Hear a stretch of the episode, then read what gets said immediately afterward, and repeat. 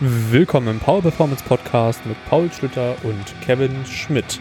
In der heutigen Folge sind wir jedoch nicht alleine. Wir haben aus dem Team Fundamental Kraft Pauline Scholzgart zu Gast und verbringen erstmal ein bisschen Zeit damit, sie kennenzulernen, reden im Anschluss noch über die Themen Leaking, SPD Saturdays, Angst vor Bestleistung und über viele weitere Themen. Wir wünschen euch ganz viel Spaß bei der Folge.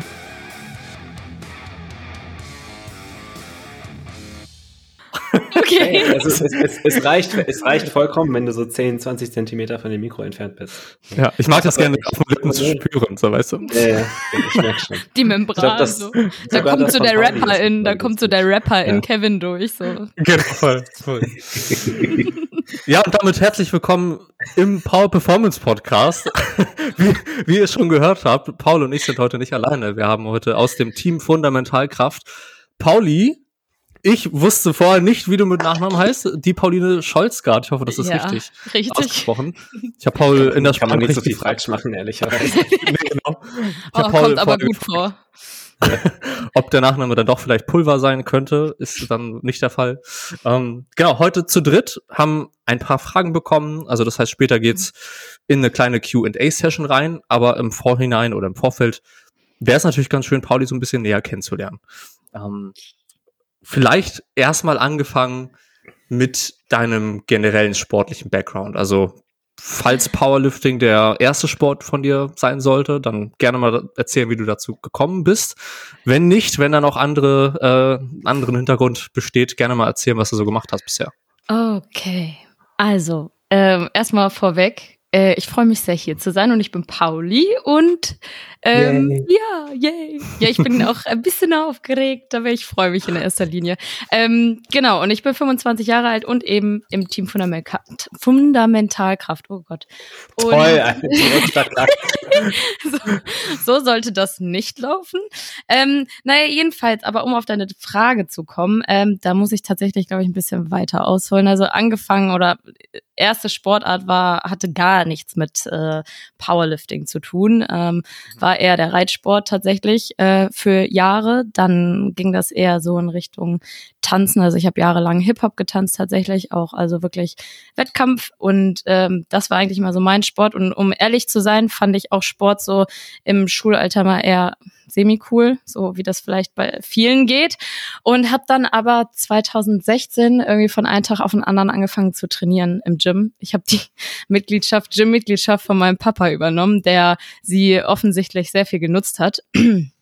Und ähm, ja, bin dann irgendwie ins, ins Gym und habe da angefangen irgendwie zu trainieren und gleich auch volles Met, also direkt fünfmal die Woche, so wie man es halt eigentlich auch gar nicht machen sollte am Anfang. Aber ich hatte halt übel Bock und hab's übelst gefeiert direkt von Anfang an. Und da, ab da an war irgendwie so die äh, Liebe für, für Fitness erst so äh, entfacht und äh, ja, ganz am Anfang war ich auch eher so auf diesem Bodybuilding-Trip, aber wie man das dann halt so macht, wenn man anfängt zu trainieren und meint, man macht Bodybuilding. Genau, ähm, ja. Und dann, als ich äh, 2000, äh, wo, 2018 war das tatsächlich, da habe ich äh, mittlerweile dann schon in Paderborn äh, studiert und bin da auch in meinem Training gewesen im Gym und in dem ich auch gearbeitet habe irgendwann. Und da war das dann so, da habe ich halt immer Kniebeuge gemacht, äh, Kreuzheben und so. Und irgendwann kam, irgendwann kam jemand auf mich zu und meinte so, aber machst du eigentlich Powerlifting? Und ich war so, was für ein Ding? So, also ich konnte es halt gar nicht zuordnen. Und dann habe ich auch tatsächlich meinen allerersten Powerlifting-Plan gemacht, weil die Person hat mich da so äh, von überzeugt und meinte, ja, du könntest doch die Kraft haben und bla bla bla. Und dann habe ich ich glaube, meinen ersten Powerlifting-Plan gemacht und fand es anfangs richtig kacke. weil, weil so. ja, ja, alle erwarten immer, dass man es direkt übelst geil findet. Ich fand es übelst scheiße, weil ich mir dachte, hä, da wären doch noch vier gegangen. Warum muss ich denn aufhören? Aha. Ja, also ich habe ich hab's voll, ich fand es im, oder habe es übel komisch empfunden, einfach früher aufzuhören, als eigentlich, als ich eigentlich, es eigentlich im normalen Training getan hätte. So dieses wirklich aus, auspowern hat mir da gefehlt. Aber so über die Zeit, je mehr ich mich damit auch irgendwie befasst habe, je mehr Leute ich kennengelernt habe durch diesen Sport, ähm, umso mehr ist da so die Liebe herangewachsen. Ja. Und jetzt sitze ich hier. und bin selbst Coach in diesem Sportwort. Okay.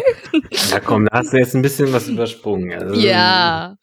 aber so viel erstmal, aber ja, Kevin hatte erstmal zum äh, tatsächlich zu meinem eigenen sportlichen Hintergrund gefragt, ne? Also von daher so. Ja, aber dann erzähl uns doch mal von deinem sportlichen Hintergrund im Powerlifting. Ach so. Also die Leute wollen Zahlen hören hier. Wettkampf, wie sieht's jetzt gerade aus? Genau. Also jetzt gerade ähm, äh, den letzten Wettkampf, den ich gemacht habe, das war letztes Jahr äh, der NRW Cup. Ähm, auch recht recht aus dem Training raus. Äh, das äh, funktioniert bei mir eigentlich relativ gut. Ähm, und da konnte ich die 120 wieder in der Beuge mitnehmen. Äh, sechs, äh, 67,5 auf der Bank, auch sehr leicht und 142,5 eher unleicht. Also das war wirklich schon das war schon echt richtig ekelhaft. Ich habe das ich habe das Paul danach direkt geschickt und er war auch nur so boah, ist das grottig eklig so. Aber oben so. Aber oben. Nee, und ähm, ja, aber ich bin eigentlich recht zufrieden damit, wie es bei mir momentan auch mit dem Training läuft und ähm, bin natürlich, abgesehen davon, dass ich andere versuche stark zu machen, selber ambitioniert, auch äh, kontinuierlich besser zu werden in, in meinen eigenen Zahlen, ja. Wann hast du, also jetzt letztes Jahr, also letzter Wettkampf Mhm. meintest du ja letztes Jahr November, Mhm, ne? mhm. Ähm, wann war dein erster Wettkampf? Das habe ich jetzt. Der war, ja, habe ich auch gar nicht genannt tatsächlich, aber der war 2019. Das war die, ja, 2019 müsste hinkommen. Die LM in, ähm, in Aachen. Ähm, die LM NRW in Aachen tatsächlich. Ähm, ich habe eigentlich alles falsch gemacht, was man beim ersten Wettkampf falsch machen kann. Paul lacht schon, weil er die Geschichte, glaube ich, schon so oft gehört hat, aber ich habe halt, ähm, ja, ich habe über elf Kilo in, innerhalb von drei Monaten vorher abgenommen, weil ich äh, eigentlich nur eine Gewichtsklasse runter wollte und auf einmal war ich dann in der 57er mit 55 Kilo, also what? Ja, und äh, das lief natürlich dann auch eigentlich gar nicht so gut. Ich hatte auch niemanden da, der mich betreut und so. Und das war dann so, dass mich dann so ein paar Leute vor Ort einfach an die Hand genommen haben, worüber ich sehr, sehr dankbar war und was ich jetzt auch irgendwie immer versuche, wenn ich jemanden auf dem Wettkampf sehe, weil ich mir denke, boah, ich weiß, wie sich das anfühlt so. Und man ist so Ja, voll. nervös. Ja, und da war dann so der erste Wettkampf und da war ich auch echt so ultra verbissen. Und das hat sich auch über die ersten Wettkämpfe echt so krass äh, hindurchgezogen, dass ich es auch schon äh, geschafft habe, da Wettkämpfe tatsächlich nicht erfolgreich abzuschließen. Und irgendwann habe ich dann gedacht, so, also ich bin tatsächlich schon mal im Heben gebombt ähm, und das muss man auch erstmal packen. Aber ab da war so der Punkt, wo ich mir gedacht habe, so irgendwie ist es nicht die Art und Weise, wie ich die Wettkämpfe machen möchte, weil irgendwie stresst mich das nur. Und dann habe ich halt einfach mal äh, versucht, einfach mal das auf mich zukommen zu lassen und habe mir gedacht, ich habe jetzt einfach nur Spaß, ist mir alles wurscht, so nach dem Motto. Und siehe da, ich war auf einmal richtig gut. Also es hat auf einmal funktioniert. Und ab dahin war das eigentlich so, dass ich mich, und das hält auch bis jetzt an, dass ich mich immer übelst auf Wettkämpfe freue und äh, das äh, mitnehme, auch wenn ich nicht jedes Mal dann ein PR mache irgendwie in einem Lift. Aber es ist einfach so, ich habe ultra viel Spaß und ich glaube und hoffe, dass ich damit auch die eine oder andere Person da immer mit anstecken kann. Aber das Feedback bekomme ich auch und das macht mich ultra glücklich und das gibt mir voll viel. Ja. Ähm, vielleicht nochmal auf zwei Punkte, die du genannt hast, würde ich gerne noch mal so ein bisschen näher Mhm. drauf eingehen. Also vielleicht gleich noch mal so ein bisschen auf die Baumgeschichte. Wäre vielleicht interessanter, mal so ein bisschen, ein bisschen mehr drüber zu hören. Ich kenne das ja, ich kenne es bisher noch nicht. Ähm, und wann bist du, wenn ich das jetzt nicht, äh, wenn wenn ich jetzt hier komplett falsch liege, dann tut's mir leid. Wann, wann bist du zu Paul ins Coaching gekommen? Zu Paul ins Coaching bin ich gekommen 2020, oder Paul? War das 2020? Ich kann es dir ziemlich genau sagen. Ja, ich glaube. Ähm, ich meine, das war äh, irgendwie im Ende des Jahres 2020. Also Mhm. vor, ja, Ja. vor etwas über zwei Das- Jahren. Genau, erster Block war Mitte Dezember 2020. Voll wild, weil irgendwie fühlt sich schon viel, viel länger an, tatsächlich. Aber Mhm. es war irgendwie auch äh, in, zu, zu einer perfekten Zeit, so diese Zusammenarbeit mit Paul dann, äh, also auch was, also im also im Coaching-Kontext, ähm, das, äh, das war so eine Umbruchzeit und ich habe so oder so das Gefühl gehabt, ich brauche was Neues und dann habe ich das Gefühl gehabt, jetzt mache ich zum ersten Mal richtig Powerlifting. Shit. Das ist ein, ein gutes Zeichen und würde ich jetzt Ja. einfach mal sagen, es spricht dann auch für Pauls Arbeit, um Ja, ihn da nochmal ich- Ich, ich, ich, ich, also bitte. Und wie ähm, ist es zu dem Bomb-Out gekommen im Heben? Erzähl mal genauer. Wie ist das, das- passiert? Ja, das ist eine gute Frage. Das ist vor allen Dingen auch immer so, man denkt sich immer so, im Heben kann man gar nicht bomben. Doch, es geht. Also ich würde mal behaupten, oder nee, ich, nicht nur behaupten, ich weiß mittlerweile, und das ist das Gute, ich weiß mittlerweile, was da der Fehler war. Also erstens, ähm, ich bin tatsächlich mit einem Gewicht eingestiegen, was ich so vorher nicht, äh, nicht äh, im Training ähm, kontinuierlich auf Singles oder so gehoben habe. Ne? Also das war eine Sache, so ich habe davor irgendwie 120 auf 5 gehoben, aber auch mal nur in einem Satz äh, zu einem besonders guten Tag. Also wer weiß, ob das wirklich auch die Kraft dann war, die da die ich da an dem Tag erbringen konnte. Und daraufhin ähm, wurde halt damals, ich hatte damals auch einen Coach, der mich aber eher wenig im Training auch, äh, und, also so quasi äh, unterstützt hat, mehr so in der Ernährung und so. Ähm, und da war dann so die Entscheidung, okay, wir gehen halt mit 122,5 rein. Obviously halt einfach für einen Opener zu schwer. Aber an dem Tag war das auch so irgendwie, das Warm-up war noch in Ordnung. Und ja, dann gehe ich, geh ich raus, krieg den ersten halt nicht einen Zentimeter vom Boden. Zweiten auch nicht einen Zentimeter vom Boden. Und da waren dann auch bei mir einfach so diese Ressourcen mental überhaupt nicht gegeben, dass ich mich dann hätte da noch irgendwie äh, fangen können. Und ich weiß, dass ich nach dem zweiten Angst hatte. Und wenn du Angst hast, dann ist einfach schon vorbei vorbei. Und da war dann echt so der Punkt, da kam halt, oh, kannst du den nicht conventional krüppeln oder sonst was? Und ich hatte einfach nur noch Angst. So, ich war halt auch einfach noch irgendwie so, so unsicher dann in dem, was ich da tue und so. Und bis dahin lief alles so gut. Und dann war ich so, oh Gott, oh Gott, oh Gott. Ja, und letztendlich, ähm, ja, ist es dann tatsächlich dieses Gewicht einfach dreimal am Boden kleben geblieben. Das war einfach zu schwer und das war einfach nicht äh, richtig vorher quasi ja quasi ähm, unter die Lupe genommen, sag ich mal, oder richtig äh, erfasst worden, was wäre ein guter Opener. Also wie gesagt, so die Powerlifting-Strategie äh, dahinter hat auch einfach gefehlt. Ähm, ich habe daraus ultra viel gelernt. Natürlich ist danach auch erstmal meine Welt zusammengebrochen. Also ich glaube, auf diesem Gruppenfoto am Ende sitze ich da und habe so knallrote Augen, weil ich halt so geheult habe. Aber das ist halt auch zu Recht. Ja, ja so shame on you. Ich weiß noch, am nächsten Tag bin ich da hingegangen, weil das war wieder so ein Wochenende, wo, wo der Wettkampf in Essen war. Und dann irgendwie so Leute so, was machst du denn hier? Ich so, was soll ich hier nicht machen? So, weil, okay, Entschuldigung, dass ich mich jetzt nicht einfach tagelang irgendwie in den Schlaf weine, weil ich gebombt bin. Also, ja, so ungefähr war das. Aber ich habe daraus sehr viel mitgenommen und ähm, ja, ist mal eine Erfahrung gewesen, die man jetzt nicht unbedingt machen muss und im Idealfall auch nicht macht, wenn das halt richtig vorher äh, geplant ist. Aber ich habe sie eben gemacht und ich habe da aber echt, echt viel draus mitgenommen. Ja. Das, das glaube ich, dass man aus so einer Erfahrung viel, viel mitnimmt. Wie du schon meintest, muss, muss natürlich nicht sein, die nee. zu machen. Man kann ja aus ähm, daraus lernen, dass andere das ja. so schon mit, miterlebt haben. Mhm. Okay, krass. Paul, du, du ja noch also, du ja noch gar, gar nicht irgendwie äh, Erfahrung mit Bomben selbst gehabt oder sowas, ne? Bei dir ist ja alles. Ich? Nee. nee. nee. Okay. Ich glaube auch tatsächlich, es hat noch. Also, es hat bei mir auch noch niemand gebombt, bei, also noch, noch keine Person gebombt, bei der ich tatsächlich als Coach mhm. So involviert war, ähm, dass ich das auf meine Kappe nehmen würde. Mhm. Ja. Ja, okay, gut. Sieht man mal, was halt eine gute Coaching-Zusammenarbeit auch ausmachen kann, ne? Das ist es ja, gut, es kann aber halt auch Percy sein, der, der zweimal bei einer Junioren-DM sein Opener nicht hochbekommt und, und irgendwie zwei Jahre nicht, nicht conventional gezogen hat und die dann, den dann conventional zieht. Das, äh, das ist auch, auch anders. Vor. Das ist eine Ausnahme. Da, das wollen wir gar nicht hier in diese Berechnung mit reinnehmen. Boah, Alter. Das war mein, mein emotionales Budget ja. auch ausgeschöpft an dem Tag. Ja, so, so sahst du danach auch aus. Du warst auf jeden Fall sehr fertig. Mhm. Um, ähm, okay, gut, da haben wir schon mal so ein bisschen mhm. Background bekommen, also sportlichen Background von mhm. dir erfahren. Du hast es ja schon, schon gesagt, dass du dann 2018 angefangen hast, in Paderborn zu studieren. Was hast, also wenn ich das jetzt richtig observiere, mhm. was hast du studiert und was studierst du gerade? Mhm. Also ich habe tatsächlich 2017 angefangen zu studieren. Ach, im aber, ja gut, aber das ist, geht halt so ineinander über.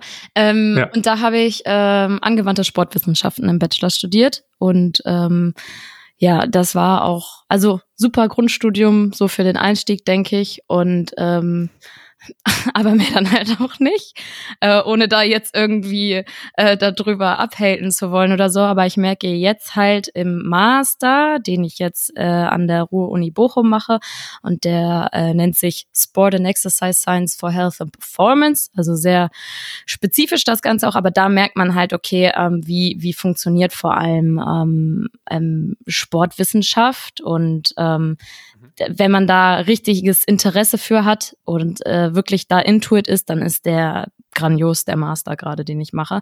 Ähm, ich muss auch sagen, dass ich aber auch am Anfang ultra äh, gestruggelt habe, so weil ich gemerkt habe, dass halt so manche Themen einfach in meinem Bachelor überhaupt nicht so thematisiert wurden. Und ich glaube, wenn ich da jetzt nicht selber so Eigeninitiative schon gehabt hätte und auch so durch die Zusammenarbeit mit Paul oder meine eigene Coachingarbeit, da echt teilweise aufgeschmissen wäre schon. Ähm, aber von daher, ähm, ja, also Sportwissenschaften im Bachelor, auch äh, alles erfolgreich abgeschlossen ähm, und habe währenddessen halt im Gym gearbeitet und da halt als Trainerin äh, ähm, im Trainingspläne geschrieben und ähm, ja, die Leute da an die Hand genommen. Und ja, genau, jetzt bin ich halt hier in, in Bochum und studiere da. Genau. Ich, ich glaube, das ist aber generell so ein Phänomen ja. bei, bei Masterstudiengängen, wahrscheinlich auch, also wahrscheinlich auch nicht nur in, äh, in, in Sport an sich. Es war bei uns in der Sportpsychologie war es halt auch so ähnlich, dass ähm, man hat schon gemerkt, sag ich mal, welche Leute ihre äh, Bachelorstudiengänge welche, man hat gemerkt, wer hart arbeiten mhm. musste und mhm. viel arbeiten musste und auch tiefgängig arbeiten musste mhm. und wer nicht. Mhm. Äh, man hat auch, bei uns war das ja so, dass man so ein bisschen diese, ich weiß nicht, ob das bei euch auch relevant ist, also wir hatten ja teilweise PsychologiestudentInnen und dann teilweise Spovis und teilweise der eine war, hatte, hatte Sportlehramt studiert, mhm. ne, das, äh, ein, wir hatten eine, eine Kommilitone von mir, hatte irgendwie Sportpädagogik oder sowas gemacht. Mhm. Also auch ein bisschen, ein bisschen kreuz und quer und da war halt auch super viel. Erstmal die ersten beiden Semester bis, bis später auch ins dritte ja. Semester erstmal so gleichsetzen an, ja. an Kompetenzen. Ja.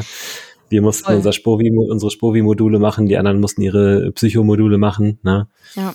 Äh, das ist, das ist, denke ich, normal. Aber es ist halt, es ist halt scheiße, weil du weißt ja, wenn du dich für einen Bachelor entscheidest, weißt du ja nicht, wie, wie gut oder schlecht die, die jeweilig äh, aufgestellt sind. Ne? Nee, eben. Vor allen Dingen, ich muss auch ganz ehrlich sagen, ich habe den den äh, Bachelor in Paderborn auch gewählt. Das war so, ich also ich habe mich dafür beworben, als ich irgendwo in Australien saß und also Klassiker halt und aber Spinnen beobachtet habe, aber das ist eine andere Geschichte und dachte mir so, boah, ich vermisse voll Training, ich vermisse es darüber zu sprechen und irgendwie kann ich nur daran denken und es war dann so für mich so sehr offensichtlich, dass ich äh, eben in die Sportrichtung gehen möchte und habe mich auch nur in Paderborn beworben und habe hab Glück gehabt, dass ich da auch angenommen wurde und es war halt auch, da war ich aber auch erstmal in der Zeit echt damit beschäftigt, überhaupt erstmal von zu Hause ausgezogen zu sein, so dieses zum mhm. ersten Mal alleine leben, überhaupt das eigene Leben erstmal zu leben und das ist viel aufregender und das Studium war halt wirklich nebensächlich. Ne? Also das ja. ähm, ist halt, das kann man deshalb glaube ich auch gar nicht so krass vergleichen und deswegen war das aber glaube ich ein guter Einstieg.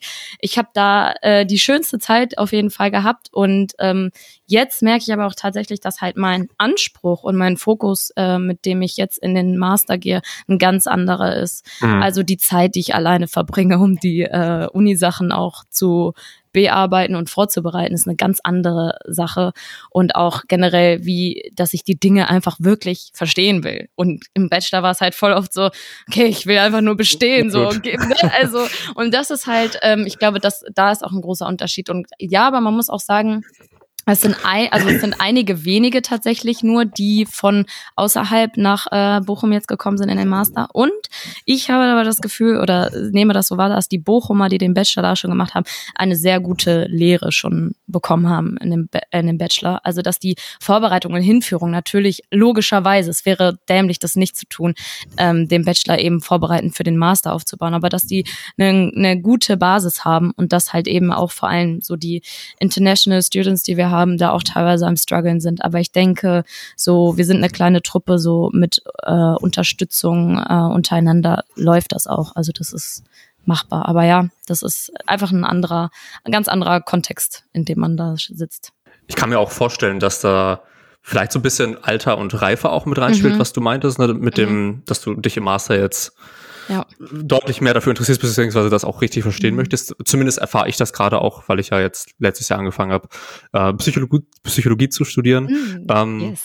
und doch sehr interessiert dafür bin, das auch alles zu verstehen. Es ist ja hauptsächlich, also klar, längerfristig ist es natürlich auch so angedacht, dann auch sportpsychologische Beratung machen ähm, zu können. Das ist aber ein Werdegang, der dauert und dauert und dauert. Ähm, das Studium habe ich ja vor allem für mich an, angefangen. Mhm, ja. Und das ist da natürlich immer noch mal eine andere Intention. Und wenn man es wirklich verstehen möchte, den Inhalt ja. aufsaugen möchte, äh, als jetzt, ich mache mal schnell hier einen Bachelor. Äh, ja, Hauptsache, voll. ich komme durch durch den ganzen Bums.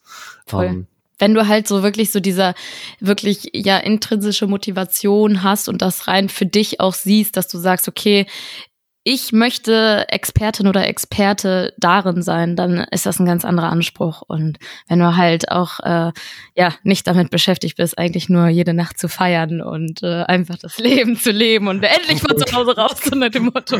Ja, endlich das Leben leben. Ja, genau. Ich habe echt das Gefühl, ich habe in meinem Bachelor irgendwas falsch gemacht, weil ich schon auch meinen Bachelor sehr ernst genommen habe. Du bist halt einfach da anders.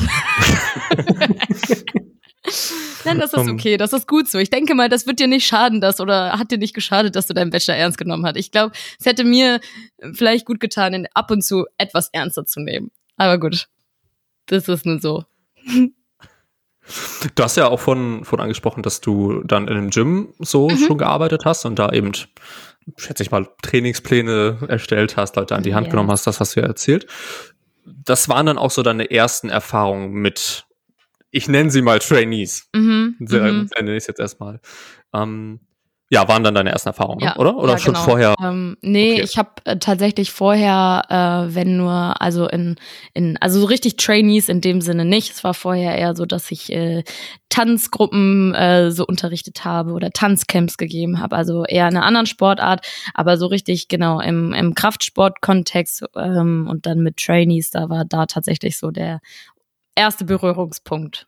Und ja, das war auch, das war auch erstmal ähm, eine, eine gute und wichtige Erfahrung, vor allen Dingen im Kontext, weil ich halt quasi immer erst vormittags in der Uni saß und dann nachmittags zum Arbeiten rübergegangen bin. Die, äh, die beiden Gebäude liegen so eigentlich direkt nebeneinander, was immer ganz nice war. Und ich war anfangs so von dieser Theorie, die mir halt im Studium so quasi so eingetrichtert wurde, bin ich dann da ins Gym gegangen und war dann so, als ich so die anfänglichen Trainingspläne geschrieben habe und da von meinem Chef an die Hand genommen wurde, war ich immer so, ja, aber das ist doch so und so und so und so. Also da irgendwelche Theorie oder theoretischen äh, Begründungen hingeklatscht habe, wo er auch gesagt hat, Pauli, die Leute wollen einfach nur einen dicken Arm. Das juckt die nicht. so, ne? Und da ja. habe ich zum ersten Mal gemerkt, okay, Theorie und Praxis irgendwie, da ist ein Unterschied. Und da ist, das läuft nicht immer so, wie man sich das in der Theorie vielleicht vorstellt. Und äh, man muss auch einfach lernen, vor allen Dingen mit den Menschen umzugehen und nicht einfach nur in, mit der Theorie hinter Muskelaufbau, sondern in erster Linie mit den Menschen. Und äh, da ich aber daran viel, sehr viel Freude empfinde und äh, mich auch als sehr offene und extrovertierte Person bezeichnen würde, hat mir das halt einfach auch von Anfang an ultra Freude bereitet und ich habe dadurch echt tolle Leute kennengelernt und ähm, ja, man hat mich, glaube ich, immer durchs ganze Gym gehört, wie ich da also ähm, ja, aber da waren so die Anfänge. War eine gute Zeit. Okay. Ja. Hast du auch da den Einstieg gefunden in, ich nenne es jetzt mal ein Coaching, was Powerlifting spezifisch? Also hast du da die ersten Powerlifter auch schon an die Hand genommen oder PowerlifterInnen? Oder kam das erst durch das Online-Coaching, um das mal so zu fragen? Das kam erst durch Paul. also, tatsächlich war das echt, schuld. ja, es ist alles Pauls Schuld. Ein Glück. Ähm, tatsächlich war es da wirklich nur, ähm, ja, wirklich, ähm, ja, ganz normal Fitness und einfach Bodybuilding-mäßig so. Ähm, und ich ab da, in, es war ja auch die Zeit, in der ich so zum ersten Mal selber eigentlich mit Powerlifting auch die Berührungspunkte hatte und so dann, ne? Und dann war das eben so, ich weiß nicht, Paul und ich kannten uns halt von Wettkämpfen so, immer mal so gesehen, Hallo gesagt und ich fand Paul schon immer ganz nett und sympathisch, immer kurz gequatscht mit ihm und so. Und irgendwann, ich weiß auch gar nicht mehr, das war richtig random eigentlich, hat Paul mich halt gefragt, sag mal, du studierst doch Sportwissenschaften, oder? Und ich war so, ja schon suspicious einfach. Und dann meinte er so, ja, hättest oder könntest du dir nicht vorstellen, auch zu coachen? Und ich so, im Powerlifting? Also ja, und ich war halt anfangs so in mir drin, so Schweißausbrüche, weil ich dachte halt so, oh Gott, nein, das werde ich niemals können, weil Powerlifting ist was ganz anderes so für, für einfach nur stumpf pumpen. Ja, das könnte ich, aber für Powerlifting, dafür reicht's nicht. So, das war halt so mein Anfang. Ja, das ist so ultra komplex als Sportart nämlich. Ne? ja, voll einfach mal das Gleiche tun. So. Nee, aber jedenfalls war das dann so, dass ich tatsächlich durch die, also so zu den ersten äh, Trainees im Powerlifting echt dann durch Paul gekommen bin. Also erstmal als Paul und ich, um da vielleicht erstmal anzusetzen, wie das kam. Ja. Also Paul und ich haben, wie gesagt, dann uns ausgetauscht und er hat mir von der Idee erzählt. Er hat, ich meinte so, ja, aber was, was willst du denn von mir im Gegenzug? Und er meinte so, nichts. Ich so, wie? Also ja, ich habe einfach keinen Bock mehr auf schlechte Coaches in Deutschland. Und ich war so, ah, okay. Also ich will einfach gute Coaches und gerade so an der weiblichen Front gibt es da sehr, sehr wenige tatsächlich, was schade ist. Und ähm, er fände es schön, da auch jemanden äh, mit äh, wissenschaftlichem Background zu haben. Und ich war so, okay, dann nehmen wir diese Chance einfach mal. Und eigentlich war das so, innerlich dachte ich mir so, ja, das ist genau das, worauf ich so gewartet habe. Ich, weil ich selber hätte mich, glaube ich, im ersten Schritt nicht so getraut. Deswegen war das genau richtig. Naja, und jedenfalls haben wir dann zusammen angefangen zu arbeiten. In erster Linie, dass ich halt ins Coaching gekommen bin bei Paul. Und mhm. Paul hat mich zugeschüttet mit, also und parallel dazu haben wir halt immer so im Mentoring-Kontext gearbeitet. Ne? Und Paul hat mhm. mich zugeschüttet mit Literatur, die ich mir erstmal einverleiben konnte und habe ganz viel gelesen und gefragt und dann ging das irgendwann so weit, dass Paul mir immer mal so kleine Aufgaben gegeben hat. Ähm, dann habe ich so äh, von Mass äh, die die ähm, monthly äh, Articles, da habe ich da Zusammenfassung geschrieben und so, dass ich mich da einfach mal ein bisschen mehr einlese so auch. Ne? Und das war auch, glaube ich, eine gute Vorbereitung. Und dann ähm, durfte ich bei ein paar Athletinnen immer so mit reinschauen in die Arbeit so von Paul. Das war vorher natürlich alles abgesprochen und dass ich mal so einen Eindruck bekomme, wie das überhaupt läuft, weil ich konnte mir das bis ja. dato auch gar nicht vorstellen, um ehrlich zu sein. Und ja, dann kam das so Stück für Stück und irgendwann habe ich dann über Paul meine erste erste Athletin bekommen und das war so aufregend und ich war so stolz und das war auch wirklich schön. Also das war echt cool und da war das aber dann tatsächlich so, dass Paul mit in einer WhatsApp-Gruppe dabei war und auch einfach so ähm, so dass diesen Prozess mitbegleitet hat und das hat mir auch ein wirklich sicheres Gefühl gegeben, ne? Und auch nochmal so dieses Gefühl von okay, da steht auch jemand hinter, der einen Plan hat, der Erfahrung hat und äh, ich stehe nicht alleine da das war mir auch ganz wichtig. Ne? Und so kam das dann eben so Stück für Stück. Dann wurden es immer mehr irgendwie. So, dann habe ich so die ersten echt über Paul bekommen. Die hat ja immer so an mich weitergeschoben. Hier, ne, ich habe da jemanden, Pauli. Vielleicht ist das auch gerade für die für die Frauen am Anfang interessant gewesen. Ja, und irgendwann, keine Ahnung, ich glaube so gerade letztes Jahr war dann für mich so äh, das ja, glaube ich, was da so äh, so einfach dann den so den Change gegeben hat, dass ich echt einige neue Athletinnen und Athleten dazu bekommen habe. Vor allen Dingen so durch meine eigene Re Rekrutierung. Ähm, viele aus dem Verein, viele Leute, die ich halt auch einfach persönlich kenne und äh, habe dadurch unterschiedliche Menschen kennengelernt, unterschiedliche Trainingsbedürfnisse oder generell Bedürfnisse, die die Menschen haben und ähm, ja, so so ist so der Werdegang. Und mittlerweile ist es echt eine Handvoll Leute auf jeden Fall, aber gut gut handelbar und macht Spaß. Und ja, so so war das. Der der Witz an der Sache ist ja, dass ähm, diese, diese ursprüngliche Idee, ähm, jemanden, jemanden, sag ich mal so, sich, sich anzuzüchten, würde ich sagen. so, wie? Wie ist jetzt dieser, dieser Kevin, Kevin zwischen uns beiden vor allem? Äh, wir, wir hatten uns mehrfach darüber ausgetauscht, wo wir dann auch immer mal wieder gesagt haben, so, boah, wen, wen gibt's denn so in Deutschland, ne, auf, auf der Seite und äh, wo, wo wir wissen, dass die auch gute Arbeit machen und das, da war, da war das Feld noch sehr, sehr dünn mhm. besteckt. Ja. Ohne, ohne jetzt zu viel Shade werfen zu wollen. ähm, und dann dachte, dann, ne, dann hat, also für mich war so der Punkt, äh, ich weiß gar nicht, ob wir da uns über mal ausgetauscht hatten, Pauli. Mhm. Äh, für mich war tatsächlich der ausschlaggebende Punkt ähm, bei dem Big Bullfight damals. Mhm. Das war das 2019 oder war das 2020? Mhm. Ja, 2000. Ach so, warte mal, gute Frage. Ja 2020, 2020, 2020, 2020 ja. ja. Ja. ja. Ähm, ne, da warst, äh, hast, bist du ja auch gestartet. Ja. ja. Und das war, da dachte ich so, ey, so allein, allein so vom, vom Vibe her hat sich das sehr, so passend angefühlt. Mhm. So, wir waren auf einer Wellenlänge, wir haben, wir haben Scherze gemacht. Ne? Du hattest Spaß an deinem Wettkampf, was ich auch, was ich auch immer, immer gut finde, wenn die Leute ihren Sport tatsächlich genießen können. Ja. und, und nicht aussehen, als würden sie eigentlich am liebsten die Beine in die Hand nehmen, so ungefähr. ähm, und dann, ich weiß, ich, da hattest du, glaube ich, damals noch irgendwie BA angewandte Sportwissenschaften oder irgendwie was in deinem Profil mhm. stehen. Und dachte mir so, oh ja, das, das könnte man doch mal überlegen. Ähm, das war halt wirklich, also ne, ich manchmal, also ich, mich hatte auch mal irgendjemand gefragt, ja, wie hast denn du das aufgebaut mit dem Mentoring? Und ich dachte so, irgendwie halt. das ist auch eigentlich so stumpf, so, ja, ich habe sie gefragt und dann haben wir gesagt, gut, wir machen das jetzt, was auch immer das bedeutet. Ja, das wussten ja. wir ja selber auch gar nicht so genau. Also es war ja gar nicht so, weder du noch ich hatten quasi unsere Rollen, die nee, wir so dann nee. eingenommen haben, halt vorher schon mal auch so gehabt. Deswegen war das ja für uns beide auch so ein ganz neues Ding, was sich da ja auch in, im Laufe der Zeit halt immer weiterentwickelt mhm. hat und auch so geformt hat, dass es gar nicht immer so von Anfang an klar war, sondern dass wir mhm. da auch echt einfach oft mit, mit der Intention, würde ich mal behaupten, gegangen sind, so, okay, was würde jetzt als nächstes kommen und was steht an und ähm, ja, ich glaube, dass das so sehr, ähm, ja, sehr, sehr automatisch einfach passiert ist. Ja. ja. Ähm, ich denke auch so, ne, wenn, ich meine, am Ende des Tages ähm, wenn das auch zwischenmenschlich nicht gepasst hätte, mhm. dann wäre das auch nicht so weit gelaufen. Ne, das muss ja. man, glaube ich, auch sagen. Ja. Ich glaube, das ist schon wichtig, dass man sich da gerade, ähm, ich meine, auch da, falls, wir können ja dieses Thema Mensching kurz ein bisschen genereller aufgreifen. Mhm.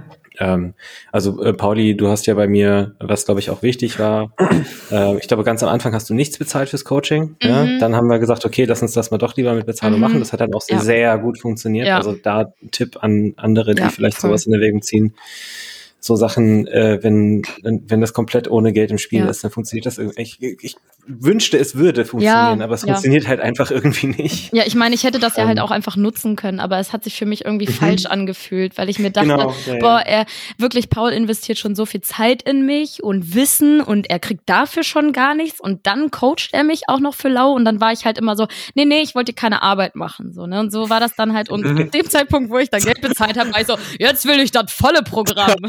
jetzt. Ja. So, ja. Ähm, ja, ich glaube, das, ich glaube, das war auch ein sehr wichtiger Schritt. Mhm. Ähm, und dann auch einfach dieses, ähm, nicht nur die Entwicklung auf der, auf der fachlichen Ebene, Ebene mhm. sage ich mal, weil, weil da jetzt keine objektiven Faktoren sind, die man fachlich im Powerlifting-Kontext nennen könnte. Ähm, aber auch zu, so zu sehen, wie sich auch dein, dein Bezug zu deinem eigenen Training mit der mhm. Zeit auch wieder entwickelt hat. Ähm, mhm. Das war, das war, glaube ich, auch eine sehr wichtige äh, Komponente, jo, dass man auch sagen konnte, okay, es, sie macht das jetzt nicht hier nur so Alibi-mäßig, sondern sie hat auch tatsächlich diesen Anspruch an sich selber, das vernünftig zu machen ja. äh, und da auch, da auch am Ball zu bleiben, äh, ja. was denke ich. Also ich, ich glaube, wir sind noch nicht an dem Punkt, zumindest bei uns in dem, in dem Marktsegment, wo Leute für Coaching zahlen. Ich glaube, in Vereinen ist das was anderes. Ich glaube, wir sind noch nicht an dem Punkt, von zum Beispiel einem Boris Shaco, der selber schon ewig den Sport nicht mehr macht, aber trotzdem weiter, weiterhin erfolgreich coachen kann. Ich mhm. glaube, so ein bisschen selber als, als SportlerInnen ja. aktiv zu sein in dem Sport ist absolut unabdingbar ja. äh, zu einem gewissen Grad. Ja. ja es voll. gibt sehr, sehr wenige, bei denen das nicht der Fall ist. Und ich habe ehrlicherweise auch in meiner eigenen Arbeit, ähm, wenn ich längere Trainings, also zum Beispiel nach meiner Nasen-OP, so war ich, habe ich ja dann insgesamt irgendwie in acht Wochen, glaube ich, nur mal zwei, zwei Einheiten gemacht oder so ähm, ich habe selber auch ganz doll gemerkt, wie für mich so de, der Bezug mhm. zu, den, zu, den an, zu den tatsächlichen Erfahrungen mhm. im Training flöten gegangen ist. Mhm. Ne, und wie mhm. dann, als ich dann wieder eingestiegen bin mit dem Training, da sofort wieder auch diese, äh, vor allem ne, so auf, auf dem, sag ich mal, Erfahrungsniveau, was Empathie ja. auch angeht, für das, was die Leute an Erfahrungen im Training machen, äh, dann auch wieder viel besser ausgeprägt war. Voll. Und ich glaube, das ist eine Sache, deswegen kann man es sich eigentlich, Stand jetzt, nicht sonderlich erlauben, als Coach nicht ja. selber zumindest einen gewissen Anspruch an das eigene Training zu ja, haben. Voll. Ja. Aber also da ist halt auch einfach, oder dieser, dieser stumpfe, aber doch so wichtige Satz, practice what you preach, ist halt einfach Fact. Ja. Und das habe ich aber auch gemerkt. Also es wäre auch irgendwie widersprüchlich, wenn ich A von Athletinnen und Athleten erwarte, aber irgendwie X mache oder selber unsauber bin oder selber einen sehr ähm, aufbrausenden oder negativen Umgang mit, mein, mit meinem eigenen Training habe. Und das muss ich echt sagen, ist vor allem, also das hat sich echt entwickelt durch mein eigenes Training, was eben im, äh, also was durch das Coaching von Paul. Wenn ich zurückdenke, wie wie oft bei mir Einheiten so voller Wut und Hass und irgendwie äh, negativer Emotionen waren, ja. Und ich auch einfach dachte, so ganz ehrlich, irgendwann habe ich gedacht, so, jetzt hörst du einfach auf so. Aber das, ne? Und jetzt stehe ich hier und weiß, ich habe einen guten Umgang mit meinem Training. Ähm, ich kann die Dinge in den Kontext tun einfach wie oder kann die Dinge im Kontext sehen. Und ähm, habe einen gesunden Umgang damit einfach und äh, fühle mich damit auch wohl und confident vor allem. Und das ist halt einfach ich habe aber auch ich musste da halt aber auch selber durchgehen. Und nur so kann ich aber auch verstehen wo dann eben meine Athletinnen und Athleten selber durchgehen. Und auch Dinge die ich selber ausprobiert habe äh, selber verstehen zu können um sie auch eben ähm, vielleicht anderen beibringen zu können. Ne? Also das ist halt, ich denke, das, was du sagst, Paul, so dieses sich dann quasi äh, zur Ruhe setzen können sportlich und quasi einfach nur noch als Coach tätig sein, ist dann wahrscheinlich erst so eine Sache, wenn man halt echt schon einige Jahre auf dem Buckel hat und einfach wirklich die Erfahrung ja. in sich ruhen hat. Ne? Auch da, ja. aber auch da halt eben dieser, ähm, dieser Kontakt zum Sport kontinuierlich echt sau wichtig.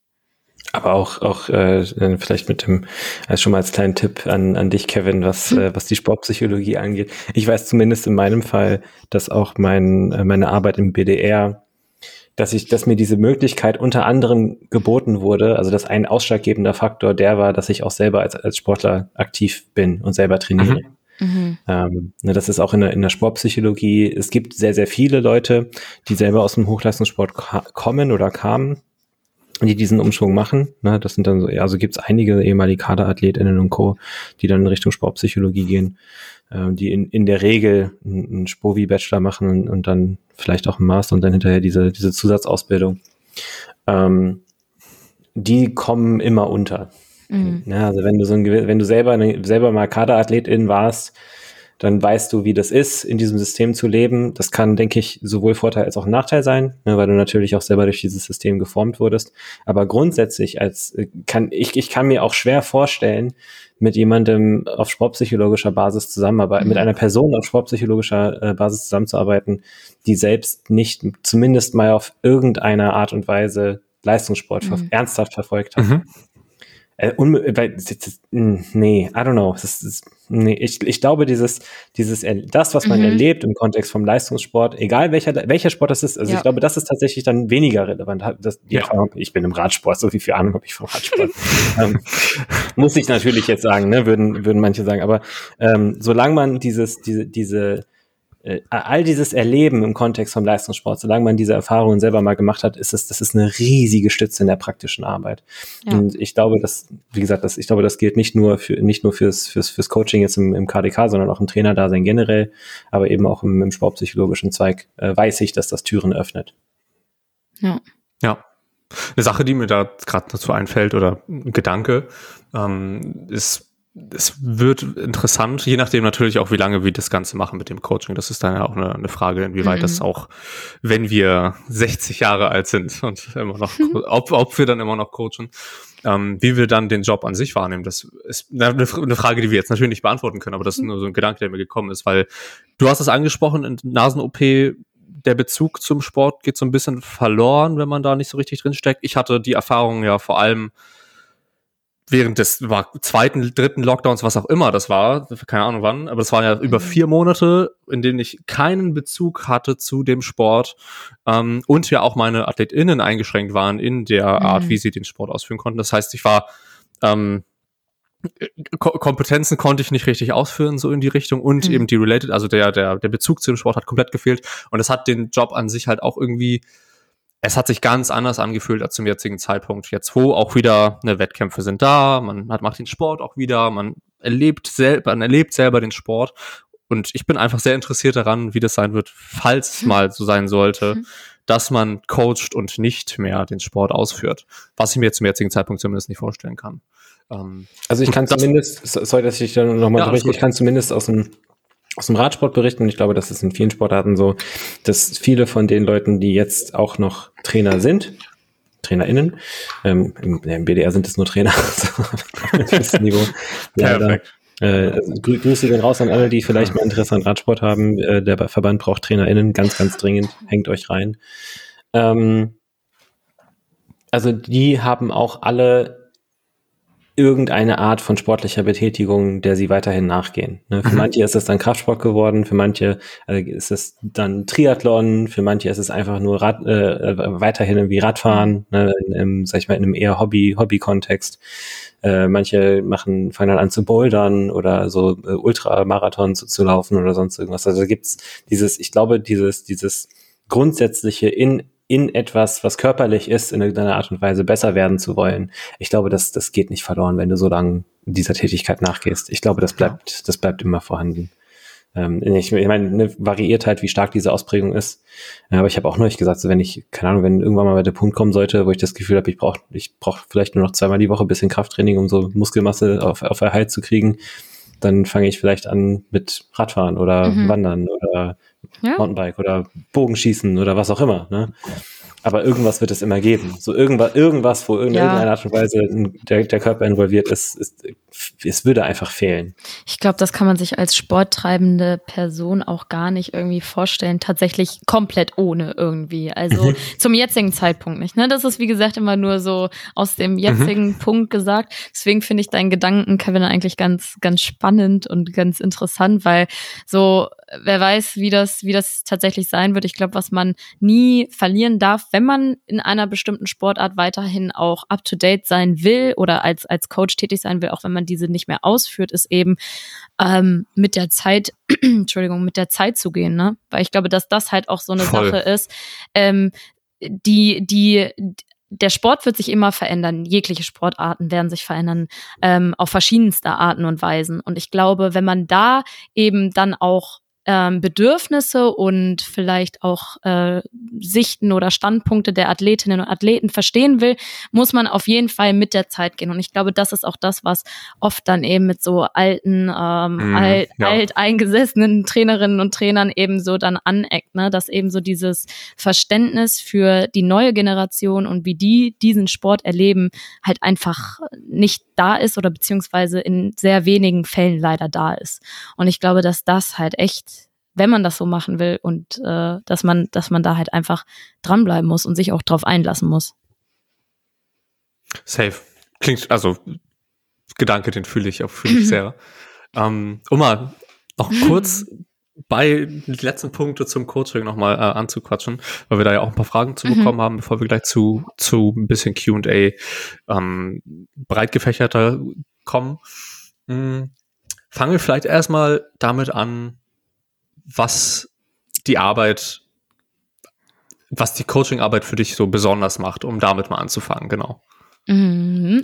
Ähm, gute Frage, äh, kommt mir viel in den Kopf auf jeden Fall. Also in erster Linie macht für mich die Zusammenarbeit mit den Menschen das so besonders, weil ich viele Menschen kennenlerne dadurch und ähm, diese Menschen mir Einblicke in ihr Leben gewähren und mir Vertrauen schenken, was ich sehr wertschätze. Und das macht es besonders in diesem Fall dann irgendwo in gewisser Weise Einfluss auf das Leben haben zu können. Im besten Falle oder im schönsten Falle natürlich positiv, aber ich finde es unfassbar schön, ähm, anderen Menschen etwas mitzugeben oder andere Menschen in einem Teilbereich bereichern zu können. Und das ist irgendwie das, was mich so, was ich so besonders daran finde und was mir einfach das Herz erfüllt, komplett. Ja, voll Erfüllung ist da so mhm. auch das Wort, was mir sofort in den Kopf gekommen ist. Ne? Ja. Wenn man da ja.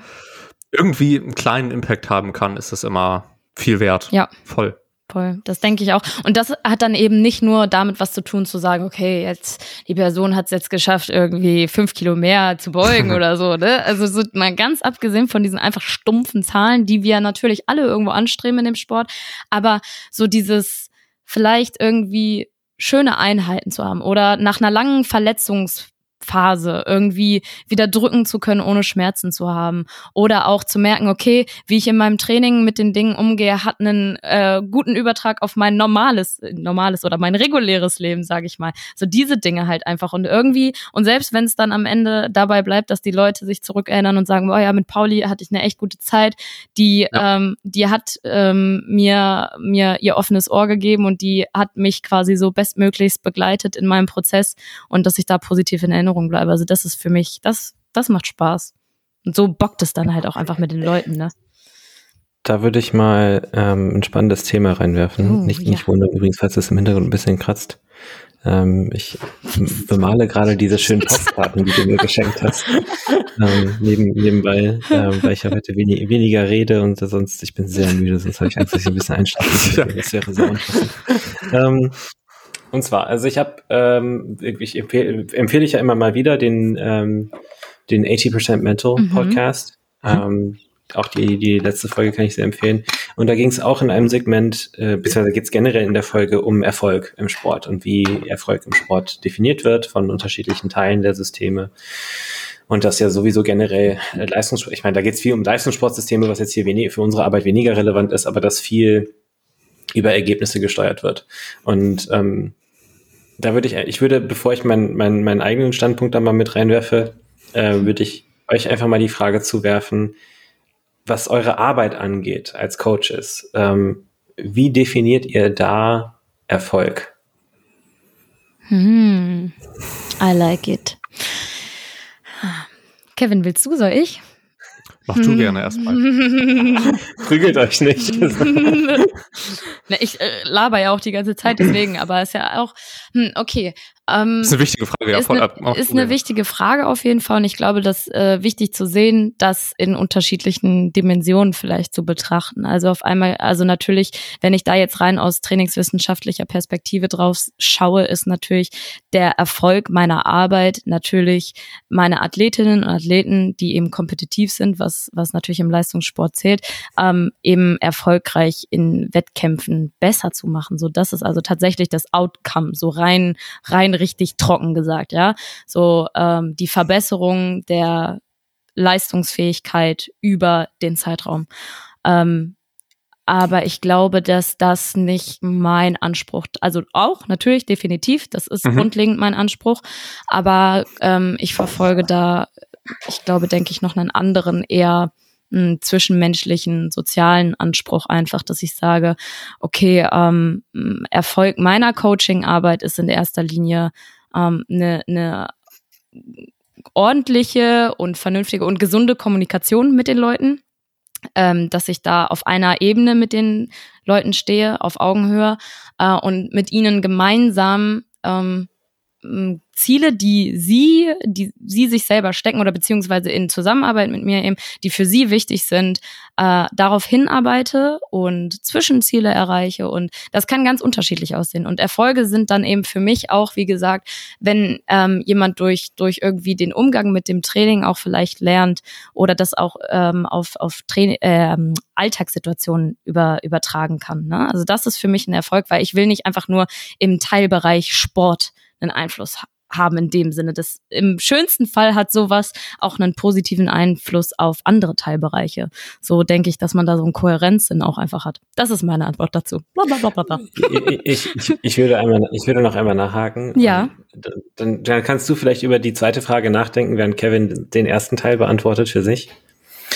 Ähm, gibt es einen Moment, den du aus den letzten Wochen, Monaten identifizieren kannst, der für dich Erfolg bedeutet und diesen Erfolg für dich verkörpert. Ja, aber jetzt, jetzt denke ich, darf Kevin erstmal beantworten. Soll ich erstmal? Okay. Was Erfolg da, bedeutet.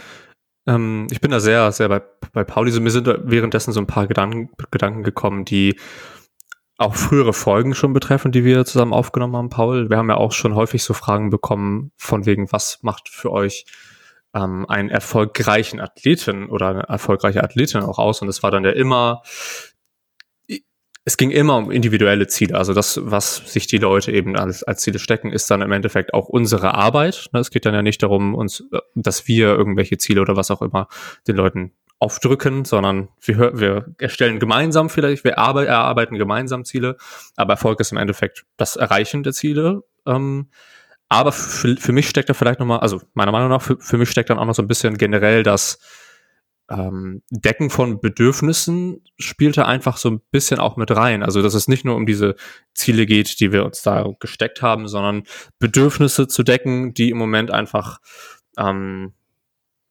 präsent sind. Und das heißt jetzt nicht Wünsche unbedingt immer zu Wünschen gerecht zu werden, das natürlich auch teilweise, aber auch das einfach abzudecken, was Bedürfnisse von, von meinen AthletInnen in dem Moment sind. Genau. Und das können halt Ziele sein. Es kann aber auch sein, dass wir gemeinsam einen Umgang mit Situationen finden.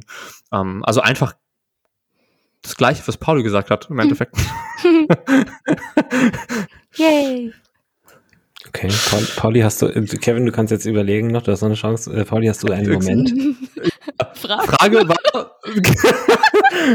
die, die, Frage, die Frage ist, gibt's, was, was wäre ein Beispielmoment aus den letzten Wochen oder Monaten, der diese, diese Art von Erfolg für euch jeweils widerspiegelt? Darf ich ja. nur einen okay. Moment sagen?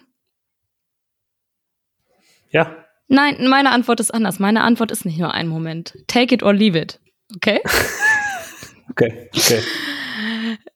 Also, ein, einen einzigen Moment gab es nicht und gibt es für mich nicht tatsächlich. Ich könnte einen einzigen rauspicken, ja, aber das würde das nicht. könnte ein beispielhafter Moment sein. Ja, ich möchte das aber ein bisschen in Kontrast äh, zueinander stellen, weil zum Beispiel eben auf meine auf meine Definition eingehend kann natürlich ein äh, Moment des Erfolges sein, natürlich die gewonnene deutsche Meisterschaft mit meiner Athletin oder beziehungsweise, dass sie den Titel gewonnen hat. Definitiv. Das äh, zeichnet natürlich oder das zeichnet eben dieses rein stumpfe einfach Erreichen von Platzierungsziel aus. Definitiv.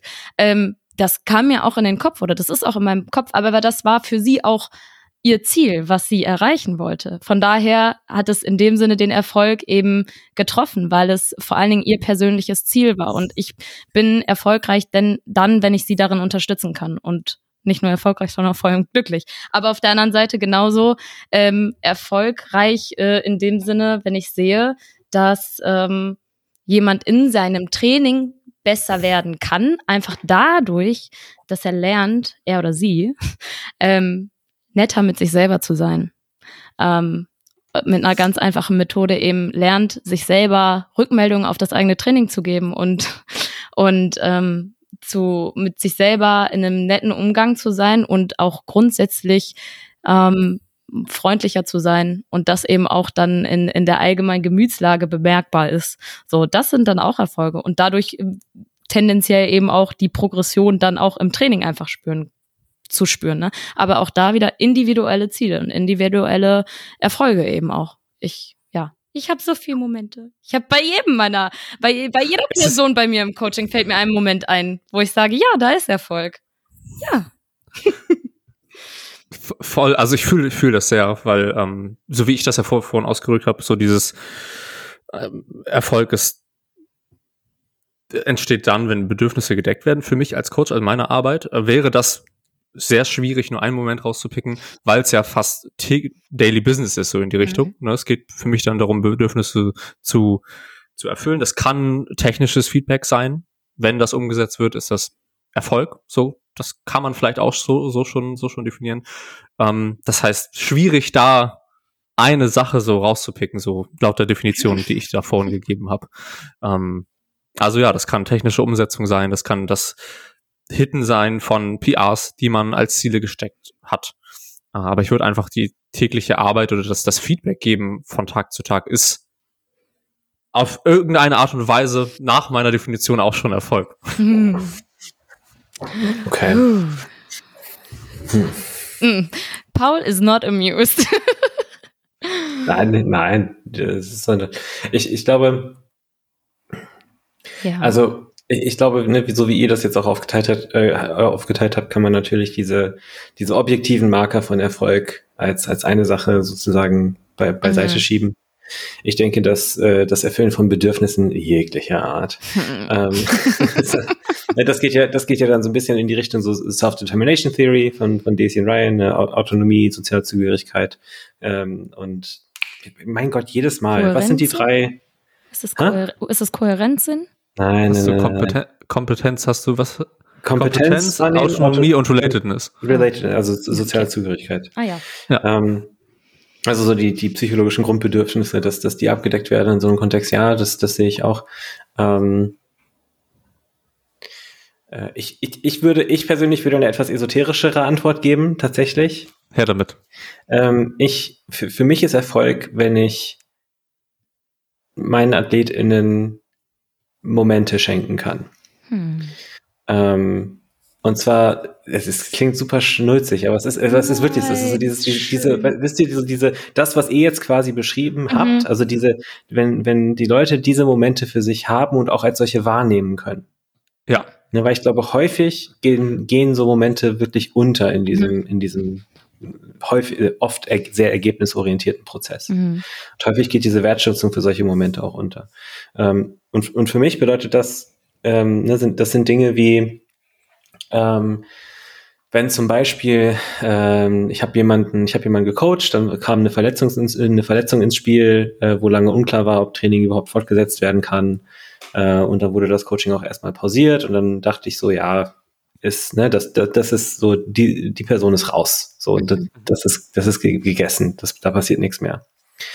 Äh, und dann kam von denen aus eigener, aus eigenem Antrieb quasi eine Rückmeldung irgendwann später so, hey, ich, ne, ich habe mir Gedanken gemacht, ähm, ich, ich würde, also im Endeffekt, so jetzt im übertragenen Sinne, ich würde mich gerne dieser Herausforderung stellen. Ich weiß, dass ich das nicht so machen kann, wie ich es gerne machen würde, aber ich bin bereit, meine, ne, meine Ziele da anders zu stecken, ähm, mir, mir an andere Verhaltensweisen anzueignen, den Umgang damit zu verbessern. Ich möchte dabei äh, begleitet werden von dir. Also diese Einladung, diese, diese Einladung von Leuten zu bekommen, an diesen Prozessen teilnehmen zu dürfen, ähm, und dieses quasi nicht, und das also weit, offensichtlich weit über Trainingsplanung und, und Technikfeedback hinaus, aber diese, äh, diese Teilhabe am Leben und Erleben von anderen Menschen ist das, wo ich, wenn ich das fühle, das sind so für mich die Highlights, wo ich sagen kann, da, da fühle ich mhm. mich jetzt gerade in meinem, in meiner Tätigkeit ja. erfolgreich. Ja.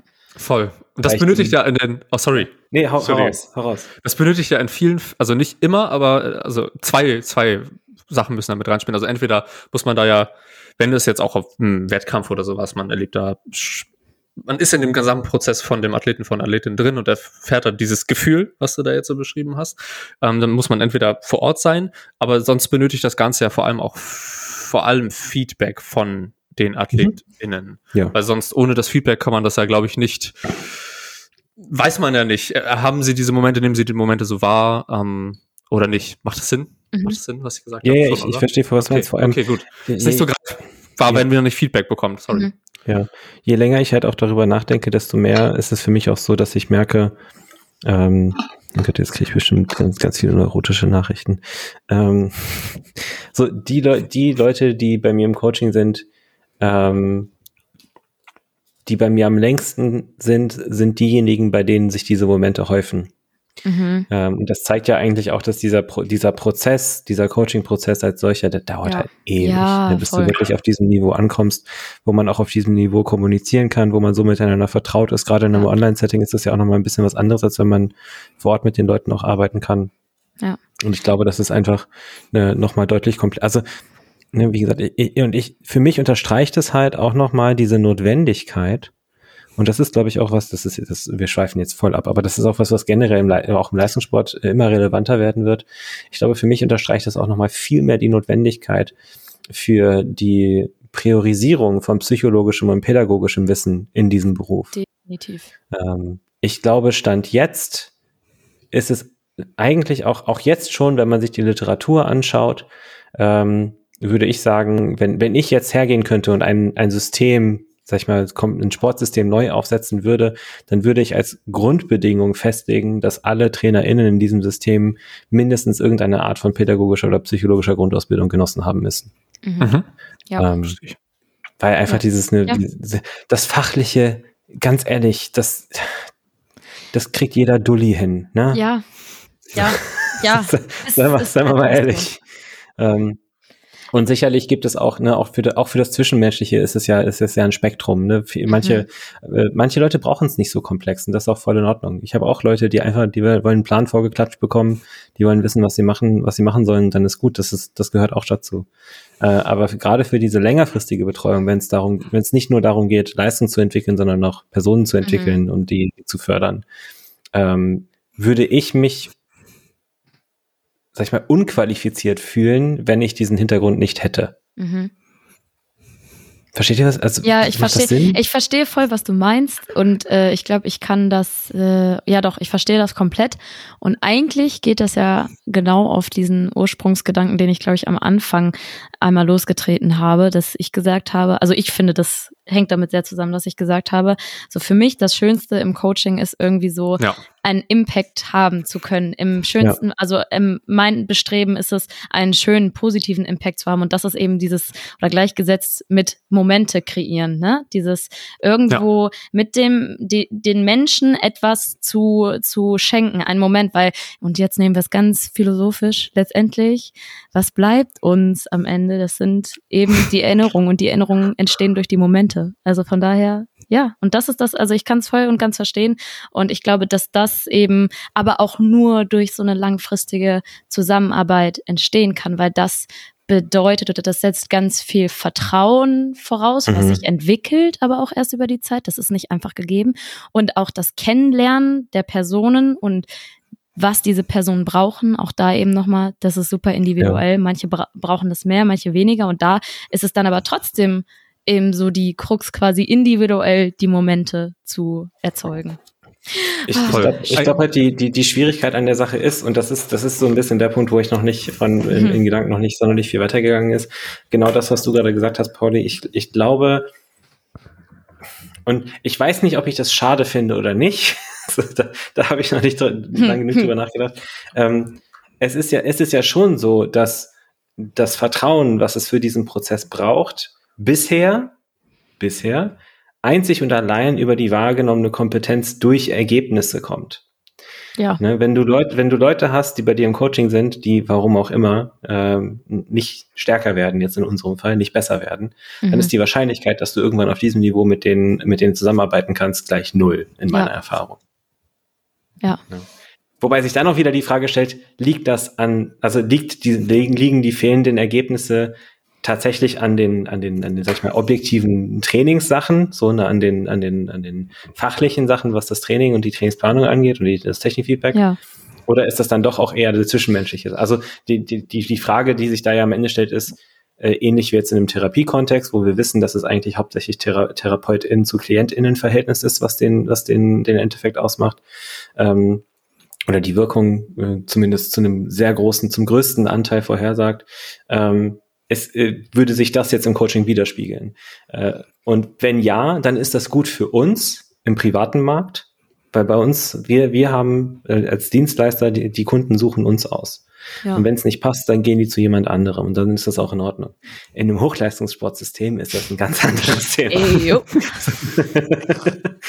da hast du dann nämlich, da frisst du dann im Zweifel einfach Sand und kaust auf Glas. Ne? Also das ist, äh, das ja. ist dann sehr, sehr schnell sehr schwierig. Aber ja. gut, wir können, wir können gerne zurück zu den ursprünglichen Themen kommen. Es tut mir leid, ich wollte das einfach nur mal da so reinwerfen, weil ich fand, das hat mich schon auch ein bisschen, bisschen gepackt, als ich, ja. als ich mich mit diesem Thema be beschäftigt Aber habe. Ich finde das einen sehr guten und wichtigen Ansatz tatsächlich. Ich glaube, dass das äh, wichtig ist, sich da vielleicht auch mal Gedanken drüber zu machen.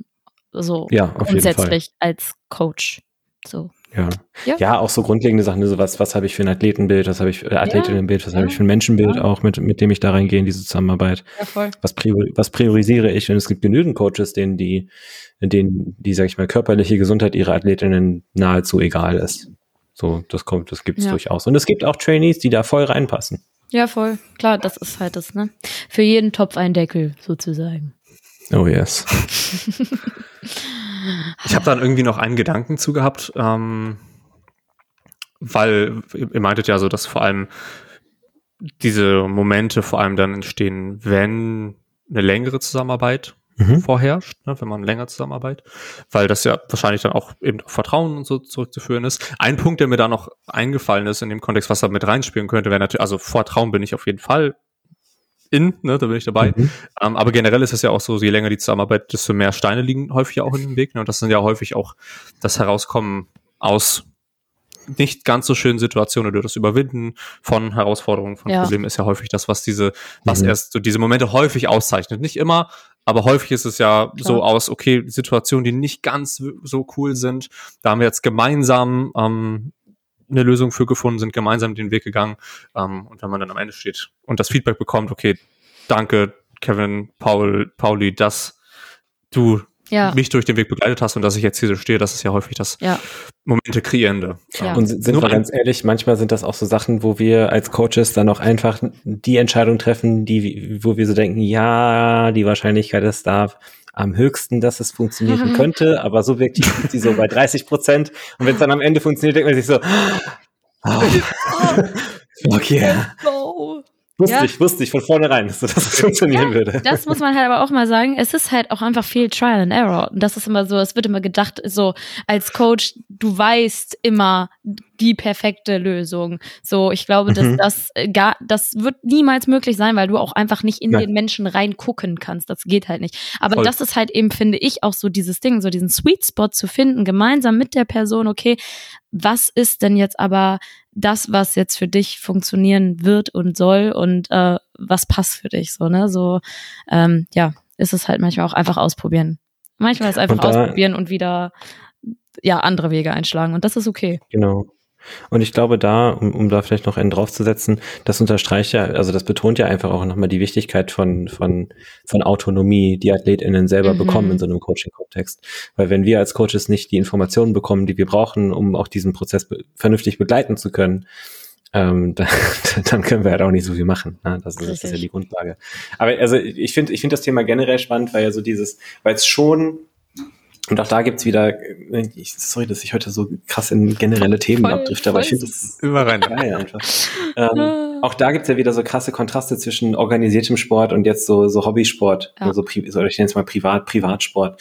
Ähm, weil natürlich Leute, wenn ich, wenn ich als Trainer in einem System agiere, zum Beispiel als Nachwuchstrainer ähm, im Fußball oder sonst wo, ähm, und Entscheidungen treffen muss. Und mich, ne, und das sind, ich habe AthletInnen, die quasi vor mir stehen, deren gesamtes Leben sich um diesen Sport dreht. Ja. Und jetzt stelle ich mich dahin und sage, du, alles, was ich mache, ist Trial and Error. Ja, ja. Das kann halt also auch. In dem, in einem, in einem eher transaktionalen System, ja. also wo so die, ne, so autoritären ja, ja. System, äh, kannst du das nicht machen. Nein, so, da, um da hast du, da hast du sofort verloren. Ich würde, Und ich glaube, ja, das, das ist halt die Schwierigkeit, dass du diese, diese grundlegende Kultur, die wir im Sport haben, eben, äh, dass, dass die, dieser, dieser Schwung auf, auf autonom, autonomiebasiertes Coaching und äh, halt wichtig ist, eben um den, um das Coaching an sich besser zu machen. Also es geht, weil die, den, den Pushback, den ich häufig auch im, im BDR bei den Trainer, TrainerInnen-Ausbildungen kriege, ist, dass ja, dass ja dann gesagt wird, ja, aber äh, wenn wir die AthletInnen entscheiden lassen, äh, die wissen doch gar nicht, was die tun. Ähm, hm. was, was an sich, was ich an sich voll verstehen kann. So, wenn du denkst, so, ey, ich mache hier diese ganzen Lizenzen, ich gebe hier, ne, oder mein Verein gibt hier Tausende von Euro aus, damit ich eine, eine A-Lizenz in der Tasche habe. Und am Ende sollen dann meine Athletinnen entscheiden, so, dass, dass die im Training machen. Ja, ja. Was, ist, was ist das denn für ein Müll? Aber der Punkt ist ja genau, dass eben durch, durch Autonomie, die wir weitergeben an die AthletInnen, der, unsere Rolle als, als, als, als ProzessbegleiterInnen halt dadurch besser informiert ist und dadurch nochmal effizienter wird. Und das ist, glaube ich, der Hebel, den viele in so einem Kontext nicht wahrnehmen. Ja. Das ist mir, glaube ich, noch nie so deutlich bewusst gewesen oh mein wie jetzt. Gott, grad. und jetzt mind blown einfach. Aber ist das so. ist, das ist auch ultra schwierig und ich glaube, dass es halt auch sehr vom Kontext abhängig ist und natürlich musst du auch, ähm, ich würde auch niemals behaupten, dass ich mich vor meine Athletinnen und Athleten stelle und sage, ja, eigentlich ist alles hier, ich mache quasi Wunsch Konzert und probiere immer mal wieder was Neues aus, so, sondern ähm, so das Ganze basiert ja schon auch irgendwo, wenn es jetzt ganz stumpf runterbrichst auf trainingswissenschaftlicher Expertise oder ähm, einfach normaler, stinknormaler Trainingswissenschaft. Und aber da, und das ist auch eine Sache, die mir immer wieder so bewusst wird und so krass bewusst wird, jetzt auch im Kontext, wo ich nochmal im Master sitze, dass halt, oder und deswegen sage ich vor allem Trial and Error, dass du eben in der Theorie ganz viel schöne theoretische Annahmen hast. Aber in der Praxis sieht es halt einfach anders aus. Und in der Praxis ist es dann eben auch, dass für Person A vielleicht die eine Sache funktioniert, aber für Person B funktioniert die halt überhaupt nicht. Selbst wenn es eigentlich kaum irgendwie modifiziert ist oder so. Also das ist halt, und deswegen meine ich, okay, ähm, so das stellt halt irgendwie so diese, diesen individuellen Standpunkt nochmal raus. Ähm, und in dem Sinne ist es halt oft Trial and Error und das ist halt einfach nicht einfach stumpf kopieren von der Theorie. Aber ja, ja, ja. Ähm, das, äh, ja, boah. Anekdotische Evidenz ist halt auch Evidenz. Äh, ja. Nee, ja, also der Punkt da ist ja, ich meine, eine Trial and Error innerhalb eines gewissens, äh, gewissen, äh, innerhalb von gewissen ja. Constraints, ja, innerhalb eines gewissen Rahmens, der halt durch äh, Evidenz und Erfahrung gegeben ist. Aber ja, da ganz kurz. Was jetzt davon tatsächlich wichtiger ist, einmal aus vorgestellt, ja. ja. Ganz kurz, ich glaube halt auch, dass einfach dann, wenn, wenn die TrainerInnen da äh, im Radsport halt auch sagen, ja, aber die wissen ja gar nicht, was sie tun, sondern wird es ja auch auf eine Trainingskultur über Jahre hinweg zurückzuführen zu sein, in der eben die Athletinnen und Athleten wahrscheinlich gar nicht eben aktiv mit einbezogen wurden, weil ja natürlich kannst du nicht einfach Autonomie von deinen Athletinnen und Athleten Voll. einfach erwarten. Das passiert passiert mhm, in ja. der Zusammenarbeit, wenn du sie äh, autonom quasi, ich wollte gerade kreierst oder erzeugst, aber wenn du ihn erziehst, die, die äh, autonom erziehst, ja, aber das, das ist, ist tatsächlich so. So, ne, ja, natürlich kann das dann, natürlich ist das dann. Genau deswegen meine ich ja, das ja. ist so, dann, dann kannst du halt auch nicht hergehen und, und solchen, äh, sag ich mal, Leuten diesen Job geben, die Nein. keine entsprechenden Qualifikationen haben. Nein. Das ist ja, das ist ja genau mein Punkt. Ne? Das ja. halt, um ein solches System auf die Beine stellen zu können, muss, muss, müssen entsprechende Qualifikationen gegeben sein.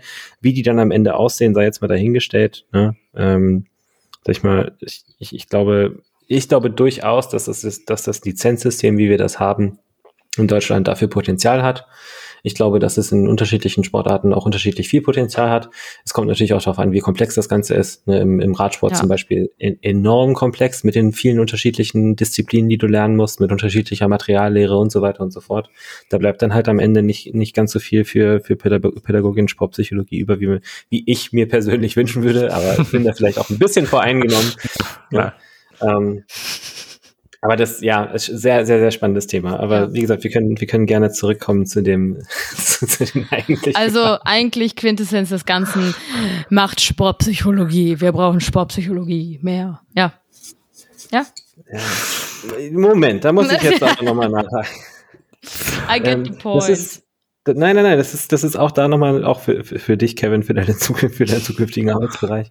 Ähm, auch das ist eine spannende Debatte, weil natürlich es, es durchaus Verfechter von der Position gibt, dass gesagt wird, okay, wir brauchen eigentlich keine Trainer, die Experten in den Sportarten sind. Wir brauchen äh, SportpsychologInnen, die ähm, gewisses Know-how in den Sportarten gelehrt bekommen. Ähm, großer Verfechter davon ist, ist äh, fuck, wie heißt er noch mit Vorname? Äh, Weldon, von, von Mind Games CG. Das ist ein Sportpsychologe aus den, aus den USA, der relativ viel in, im E-Sports unterwegs war. Also ich glaube, da haben wir auch schon mal irgendwann drüber gesprochen, vor, vor Jahren mhm. schon mal drüber gesprochen im, im Podcast. Äh, ich weiß gar nicht, was der mittlerweile macht. Aber der hat diesen, also es gab früher diesen internationalen Masters of Sports Psychology zwischen, das war, glaube ich, Uni Leipzig, Jyväskylä in Finnland äh, und noch eine Uni in Griechen, Griechenland irgendwo. Ähm, und der hat halt, also der hat erst als Sportpsychologe in E-Sports angefangen und ist dann tatsächlich auch Head Coach geworden äh, bei mindestens einem Team, ich glaube sogar zweien. Äh, und er hat ganz, ganz stark diesen, diesen Ansatz vertreten, dass er gesagt hat, äh, als, als TrainerInnen sollten wir nicht selber aus dem Sport kommen und diese krass intensive äh, sportliche Expertise haben, sondern wir sollten das, die Prozessarbeit gut kennen und die menschliche Arbeit gut kennen.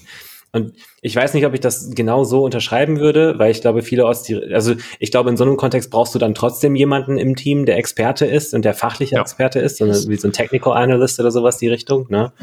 Ähm, aber ich meine, klar, in einem, in, wenn man sich ein System wünschen könnte, dann würde das, würde das sicherlich gut funktionieren. Wenn du halt hier quasi, also wenn du für unterschiedliche Expertenbereiche im Coaching-Prozess unterschiedliche TrainerInnen hast. Ne? Dann hast du einen, ja der kümmert sich, so einen, der kümmert sich um, keine Ahnung, die, die Fahrtechnik beim, beim Fahren, der, dann hast du einen, der kümmert sich um Taktik beim Fahren, dann hast du einen, der kümmert sich um die generelle Prozessbegleitung und spielt ein bisschen, spielt ein bisschen Papa bei den Nachwuchsmannschaften, so ungefähr. Ja, und das, so eine, so eine etwas, so Auf, Aufgabenteilung in die Richtung kann ja auch spannend sein. Aber genug jetzt, ich Das ist, weil um, ähm, Paul nicht so viel zu reden hat und am Kritzeln ist, dann schweifen die Gedanken ab, dann wird's wild in der Birne. Es sind einfach so viele Fäden, an denen man ziehen kann, so viele ja, schöne Gespräche, ja, die man da haben kann. Ist doch schön, ist doch gut. Äh, ich würde einmal kurz hier Pause machen, ich muss unbedingt yes. auf Toilette und unbedingt was essen, weil ich bin komplett fertig. Das nehmen wir jetzt alles um, ähm, doch kurz mit auf. Kevin geht jetzt pinkeln. ZuhörerInnen. Kevin geht jetzt auf Toilette, deswegen müssen wir kurz Pause Oh, sorry, ich habe zu viel Pause. Wir machen kurz Pause. Bis gleich. Guti, da bin ich wieder von der Pipi-Pause. und äh, wir starten direkt mal rein in, in die kleine, den kleinen Q&A-Part, der ein bisschen sportspezifischer ist. Hm, haben wir ein paar Fragen bekommen und auch noch aus den letzten Folgen eine Frage, die wir immer wieder vergessen haben, mit reinzubringen, die wir heute auf jeden Fall angehen. Ähm, lass uns vielleicht mal starten mit dem, mit dem Thema Leaking. Hm, wir haben die Frage bekommen, wie wir als Coaches damit umgehen, wenn unsere AthletInnen äh, das erfahren, sowohl im Wettkampf als auch im Training vielleicht, was man dagegen tun kann. Also vielleicht da nochmal ganz kurz auch zugesagt, es geht ja dann um die äh, sportliche Urininkontinenz. Also es geht mhm. jetzt nicht um, dass es im Alltag so problematisch ist, sondern dass es dann im sportlichen Kontext ja. relevant ist. Ja. Ähm, und vielleicht dann direkt mal die Frage in den Raum gestellt an Paul oder Pauli. Paul oder Pauli, jetzt fällt yeah. mir das erst ein hier. Das ist ja nur noch ein I. Gedauert. Alter, ist das, das ist halt einfach meant to be. Krass, oder? Meine Güte. Ja. Äh, also genau, wie sind so, wie ist so dein Umgang damit, wenn deine Athletinnen damit irgendwie konfrontiert werden, wenn sie das erfahren und was äh, kann man dagegen tun, in Anführungszeichen? Mhm. Soll ich? Ja, gerne. Okay. Ähm, also tatsächlich in erster Linie, wenn, wenn ich damit konfrontiert werde äh, oder beziehungsweise wenn es auftritt, weil äh, für mich ähm, ist das einfach auch eine Sache, die mit dazugehört. Ähm, für, für viel, also wie für viele halt auch. Ähm, von daher ist es halt in erster Linie einfach Verständnis dafür aufbringen, selbst wenn man das vielleicht einfach selber nicht so erlebt, aber in erster Linie halt einfach verstehen, dass es vielleicht auch unangenehm sein mag. Ich glaube, das ist halt auch ja. immer so eine, so eine wichtige Rolle, dass äh, Trainingsumfeld einfach mit reinspielt. Also ich glaube, so zum Beispiel, dass da vielleicht irgendwie so die Scham in einem Commercial Gym auch eher größer ist als äh, in einem Verein, wo äh, Trainingsgruppen sind, wo alle mal gemeinsam trainieren. Und ähm, mein Ansatz tatsächlich, also es ist ähm, tatsächlich auch da natürlich wieder eine super individuelle Sache, tritt auch nicht bei der gleichen Person immer zu jeder Zeit auf. Also da gibt es natürlich auch ähm, Beobachtungen individuell, ähm, dass das recht zyklusabhängig ist, also äh, unterschiedlich in der Phase, in welcher man eben oder in welcher Frau eben ist. Und ähm, da ist es tatsächlich so, dass ich ähm, meinen Athletinnen da eher auf den Weg gebe mit, okay, das ist okay, du, du weißt, dass es vielleicht in manchen Phasen eher auftreten kann. Du weißt, wie du dich vorbereiten kannst und das machen sie dann eigentlich meistens auch, eben mit, mit verstärkten Binden zum Beispiel oder so. Ähm, und vor allem, ähm, die, den Umgang damit auch einfach zu erlernen und da nicht die in eine Vermeidung zu gehen, zu sagen, okay, ich höre einfach auf, wenn ich merke, dass ich, dass ich äh, Leaking-Probleme bekomme, weil das ist dann eben das, was im Worst-Case-Szenario dann eben auf dem Wettkampf, dann spüren sie, weil sie eine Intensität irgendwie auf dem Rücken haben oder in der Hand halten, die halt einfach noch mal ein Stück mehr ist und dann auf einmal, huh, ne, so dieser, dieser Moment. Und das ist halt eine Sache, die ich eigentlich im Training schon versuchen möchte, einfach zu, zu vermeiden, beziehungsweise ähm, erlernen oder beibringen möchte, dass der Umgang damit okay ist und dass man das einfach wenn es so ist, dann ist es so. Und auch selber beobachten, okay, tritt es vielleicht doller auf oder so, ne? Also ja, das ist so mein Ansatz und recht wirklich was dagegen tun. Mein Gott, ja, dann kommen sie mit Beckenbodenübung etc. pp. Da ist halt die Frage gut für, ich würde mal sagen, für ein effektives, effizientes Beckenbodentraining bräuchtest du halt dann auch irgendwie ein also wirkliches Tool. Das ist ja auch immer mehr im Kommen tatsächlich. Finde ich auch super, finde ich gut. Mhm. Da ist halt dann immer so, ich finde so die äh, Frage der, der Umsetzbarkeit in, in, im Field, sage ich mal, also in, in der Realität. Ähm, und äh, haben auch die meisten Athletinnen dann nicht so die Zeit und Lust. Und wenn sie es haben, dann ist es natürlich schön, aber ähm, es ist kein Muss. Also ich denke, dass das äh, halt nice to have ist, aber das wäre halt eine Sache. Und ansonsten tatsächlich einfach einen gesunden Umgang damit lernen, zu sagen, okay, das ist Teil davon und das Umfeld auch, dass das natürlich da auch äh, in gewisser Weise sensibilisiert ist, aber halt auch da keinen großen Hehl draus macht. Und das ist halt im Verein meistens tendenziell ganz nice, dass das halt nicht der Fall ist. Ja. Ähm, ja, da kann ich mich soweit eigentlich anschließen. Also ich glaube, es, sag ich mal, wie, wie viel man da jetzt an Intervention macht, kommt, ist halt ganz, ganz stark davon abhängig, wie hoch der Leidensdruck ja. dann auch jeweils ist. Ja, wenn ich jetzt jemanden habe, die oh, die so quasi nebenbei erwähnt, ja, ich, nur bei dem Satz äh, hat es bisschen ins Höschen gepinkelt, so, oder ist bisschen was rausgelaufen, äh, dann ist das in der Regel, äh, ne, dann, dann mache ich ein Angebot, so dass ob, ob da irgendwie der Bedarf dafür da ist, äh, das, das mal, mal anzugehen ähm, oder nicht. So, und wenn nicht, dann ist das auch okay. Wenn ja, dann kann man halt weiterschauen. Also ich habe ich hab gerade nochmal geschaut, es gab das Thema tatsächlich neulich auch, also vor ein paar Wochen, unter meinen Athletinnen. Ähm, ich habe eine Athletin, die sehr, sehr erfolgreich äh, tatsächlich auch mit einer äh, Physiotherapeutin war, mhm. die auch sich auf Beckenboden mhm. äh, spezialisiert hatte. Ja, also das ist dann, das ist, glaube ich, aber auch schwer zu finden. Also da muss, mhm. muss man auch ein bisschen Glück haben, jemanden zu finden, die da ja, auch voll. Ahnung hat. Ich, ich glaube, von einem Mann würde ich das nicht machen lassen wollen, ehrlicherweise. Äh, also ich persönlich, aber ähm, und dann, äh, Pauli, wie du gesagt hast, es gibt natürlich auch so, so sag ich mal, taktile Sachen, äh, ja. die man nutzen kann. Ähm, da hatte äh, Lisa Scharke, eine, eine Kollegin, gute Kollegin, gute Freundin von, von mir, äh, Perifit App äh, empfohlen. Ähm, das ist, das ist wohl auch mit App dann. Ne? Mhm. So kann man, kann man so mit unterschiedlichen ja. Trainingsprogramme und so machen. Genau. Ähm, und was es auch gibt, was man auch empfehlen kann, wo ich auch schon Athletinnen, äh, Athletinnen in diesem Fall hatte, die, ähm, die damit gut gefahren sind. Äh, es gibt ein äh, Trainingsprogramm für den Beckenboden von der Sport Science School von äh, Stefan Ort und Vanessa. Mm, äh, stimmt, ja. Wie heißt Vanessa noch mal Nachname? Kostowski, glaube ich. Ja, ich so, ähm, ist so halbstark. Ja. Ja, ich, ich wollte ich wollte schon halbstark sagen. ich auch gerade. Das ist mir damals bei Paulina schon passiert und das soll, das soll mir nicht schon. Ich habe damals Paul, Paulina Balboa genannt und das, äh, ja. Hä, heißen die Leute nicht so in echt, wie sie bei Instagram heißen? Ja, es ist schon echt schwer, manchmal sich die, ja, die richtigen Namen zu merken. Ja. Vor allem, wenn, wenn man die richtigen Namen gar nicht weiß, dann. Ja, eben. natürlich. Ja. Aber ja, ja, Das, das sind so die Sachen. Ne, ich meine, es, es scheint sowieso dann auch super individuell zu sein, je nach Zyklusphase, also teilweise abhängig von der Zyklus, äh, Zyklusphase, teilweise nicht. Teilweise abhängig vom Koffeinkonsum, teilweise nicht. Mhm. Ne? Ja. Je nachdem, welche Übung eine Sumo oder Conventional scheint auch bei manchen schon einen Unterschied zu machen. Ja. Äh, Sachen wie Bewegungstempo scheinen einen Unterschied zu machen. Also ich glaube, es ist auf jeden Fall ein Thema, im Kraftsportspezifischen Kontext, wo es noch mehr an Forschung braucht, ähm, was, äh, um ja, zu sehen, was es denn tatsächlich dann auch an, äh, an Interventionen gibt, die, sage ich mal, einen, einen, signifikanten Unterschied machen können. Ähm, aber am Ende so für, für unsere praktische Arbeit kann ich da, denke ich, für uns alle sprechen, entscheidet man da im Zusammenspiel mit den Athletinnen ja. auf individueller Basis. Ja, voll. Voll.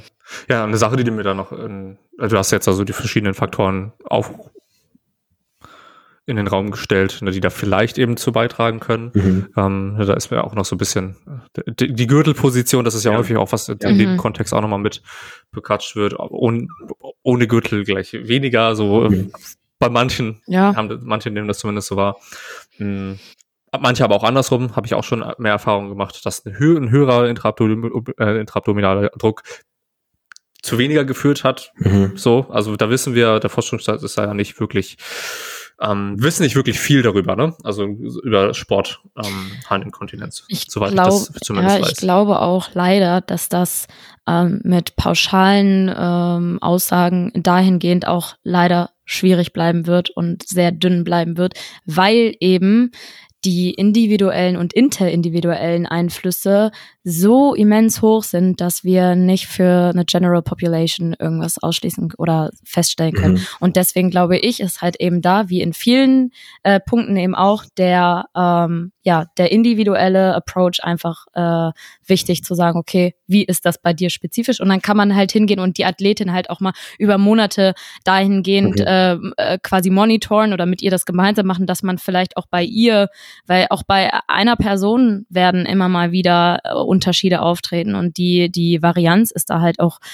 interindividuell, interindividuell halt so krass, ne? Und ähm, ja. also deswegen, glaube ich, ist so dieses, der, der Punkt halt eigentlich ganz wichtig da. Und leider, leider, leider ist es halt leider so. Ich wünschte immer, man könnte sehr viel generellere und pauschalere Aussagen äh, bezüglich solcher Themen treffen, weil da brennt auch so genauso wie Menstruationszyklus, das ist ein anderes Thema, aber da brennt mein Herz für, aber ich glaube, ähm, ja, das, das bleibt erstmal noch ein bisschen tricky. Ich, ich glaube, was ich vielleicht noch reinwerfen würde, was, was vor allem in der KDK-Szene wichtig ist. Ähm, ich glaube, wir sollten langsam an den Punkt kommen, ähm, wo das Bewusstsein für Stressinkontinenz im, im Kraftsport verbreitet genug ist. Ja. Ähm, dass wir auch an einen Punkt kommen. Und das, also das geht so ein bisschen in so, eine, in so einen Schutzfaktor rein auch vor allem an die Männer da draußen, vor allem an die Jungs da draußen, wenn ihr bemerkt, dass Leute in eurem Umfeld sich darüber lustig machen, gebt ein bisschen Kontra. Ja, voll. Es reicht so, halt nicht, die Klappe zu halten, sondern sei auch. halt proaktiv und sag halt, ja. lass es. Also wirklich, mach den Mund ja. auf. Ja, voll. Um, ähm, Weil das ist, das ist, glaube ich, eine Sache, die dann schon, ne, weil das ist häufig, glaube ich, für offensichtlich für viele Männer einfach auch ein unangenehmes Thema. Ne? Und dann ist es sowieso für, für die Dudes und die Bros da draußen sowieso einfach, sich drüber lustig zu machen. Ja. Oh, der hat sich eingepinkelt. Ja. Oh, voll, oh, voll eklig. Ähm, ja, wo man sich, wo man am liebsten hergehen würde, wie bei so einem, äh, wie bei so einem, bei so einem Welpen, so dass den Kopf reindrücken würde. hier leck, leck doch auf, du Wichser. Also, ähm, um hier mal ein bisschen aus, ich, ich bin heute noch gar nicht ausfällig geworden. ja, muss, muss aber auch, auch, ähm, abgehakt. Ja, aber auch da wirklich, wirklich ein genuiner Appell, ne? Wenn ihr ja. in eurem Umfeld sowas bemerkt, sprecht es an, ne? lasst es nicht einfach nur runterrollen, verdreht nicht einfach nur die Augen, sondern sprecht es auch, auch als Mann dürft ihr das ansprechen, dass es nicht okay ist, sich darüber lustig zu machen. Ähm, und dass es eben nicht so ist, äh, vielleicht auch ne, so ein bisschen in eine bildende Funktion äh, treten und sagen, es ist nicht so, dass die Frauen ins Training gehen und sagen, boah, ich habe heute so Bock auf die Plattform zu pissen, Alter. Einmal so richtig laut. Ich meine, okay, ich meine, ich mein, no, King, no Kink-Shaming an der Stelle, ne? wer, wer weiß, so. wie angebracht das dann ist, ist fraglich, aber die Wahrscheinlichkeit ist sehr gering, dass ja. es sich in diesem speziellen Fall, oh. welcher auch immer der sein mag, um eine Frau handelt, die, die sich vor, darauf vorbereitet hat und mit Vorfreude ja, Training geht. Die gehen alle vorher stundenlang nicht auf Klo nämlich, damit die auf der Plattform richtig Vollgas geben können. Und, da sind wir so. dann bei den Entwicklungsphasen von Piaget, ne? in, der, in der analen oh. Phase, das, das willentliche Enthalten ja. des Schwulgangs für, für Befriedigung. So. Ja, ja. Oh nee, ähm, ey, wirklich. Aber ja. ich, ich, das, das wollte ich nur mal gesagt haben, weil das ist wichtig. Weil ich Voll. glaube, wir sind jetzt soweit, dass alle, alle zumindest schon mal damit in Kontakt gekommen sind mit dem Thema. Wir sind, glaube ich, noch nicht so weit, dass wir an einem Punkt sind, wo diese, diese Bro- und Dude-Kultur von Jungs, die sich darüber lustig machen, verabschiedet werden ja, kann. Aber, das ist schade, ja. aber ich würde an alle plädieren, die das hören, dass sie auch proaktiv dazu beitragen. Ja. Das ist jetzt, es reicht halt einfach mal mit hahaha, hihihi, pipi, pipi, die hat pipi gemacht. So, es Vor allem, halt weil es ja auch wirklich vereinzelt Fälle gibt von Leuten, die, ja. äh, ne, also ich meine, wer lang genug in der Szene ist, kennt, kennt die Fälle von Frauen, die aufgrund von solchem Mobbing ja. mit dem Sport aufgehört haben. Ja, Voll. Ähm, und, ähm, und da hört der Spaß halt dann sowieso das auf. Das ist einfach ne? komplett schrecklich. Also deswegen, also ich denke auch, dass es jetzt einfach an der Zeit ist, dass man da einfach auch mal weiß, okay, es gehört dazu und gut ist und äh, der Umgang damit auch normal ist. So, aber das wird ja. halt noch leider ein langer Prozess sein. Aber wir können alle unser Bestes dazu beitragen, dass dieser Prozess so schnell wie möglich einfach vielleicht in eine richtige Richtung geht. Ja, yes. voll. Gut, um mal zur nächsten Frage zu kommen. Äh, zu der Frage, die wir uns jetzt aufgespart haben, lange, Paul, ne? Die wir mhm. äh, bewusst jetzt erst eingebracht und nicht die letzten Folgen beantwortet. Ähm, und zwar, was, wenn der Kopf nicht hinterherkommt, dass man stärker wird und das frühere 1M Arbeit als das frühere 1M als Arbeitssatz auf Sechser bewegen soll. Also das heißt, mhm. so gewisse Angst besteht vor einer Last, weil man die erst vor einer kurzen Zeit vielleicht auf dem Wettkampf, wie auch immer, gebeugt hat als Single. Ähm, und die jetzt für sechs beugen soll. Also wie, wie wäre da unser Vorgehen, ist im Endeffekt die Frage. Mhm. Ist halt vielleicht eine sehr sportpsycholo sportpsychologische Frage. Paul guckt schon so. Äh, interessant, sage ich einfach mal. Ich bin gespannt, was Pauli antwortet. Hm? Muss ich jetzt gerade mal drüber nachdenken, weil den, den, die Situation hatte ich tatsächlich noch nicht. Was vielleicht. Ja, aber, aber mach, mach dir keine Sorgen, es gibt ganz viele ja. falsche Antworten. Wahrscheinlich werde ich auch eine dieser falschen Antworten treffen, aber ich, ähm, boah, tricky. Ähm, ich versuche mir das gerade vorzustellen, dass jemand äh, Angst hat, tatsächlich dann irgendwie Gewichte zu bewegen, wo man eigentlich sagt, so, okay, man hat Bock, einfach mehr zu scheppern, so was halt im tendenziell eher so der Fall ist. Aber gut, es gibt halt eben auch die anderen Fälle und ich glaube, dass natürlich Angst vor hohem Gewicht so ein grundlegendes Ding ist einfach. Und ähm, wenn das halt natürlich dann in einer recht kurzen Zeit passiert, dass man vielleicht äh, gerade irgendwie einen massiven PR gemacht hat und irgendwie noch irgendwie Newbie Gains mitnimmt und dann auf einmal macht man das Ganze auf Sechser oder so. Ähm, dass man das Ganze natürlich oder beziehungsweise wie würde ich das angehen? Ich würde halt einfach schauen, okay, sagen, okay, gut, ich kann das verstehen, dass du, dass du da vielleicht irgendwie erstmal ein bisschen Muffesausen hast. Es ist auch was Neues, ähm, aber das Ganze dann auch ein bisschen mehr äh, auf das, auf das weite Bild zu sehen, so mit dem Athlet oder der Athletin halt einfach die Entwicklung nochmal zu betrachten und auch zu sagen, okay, ähm, wie, so, wie siehst du deine Entwicklung selber? Wie packst oder wie setzt du das in Kontext, sodass so ein Bewusstsein dafür selber kreiert wird auch äh, für die eigene Leistung tatsächlich?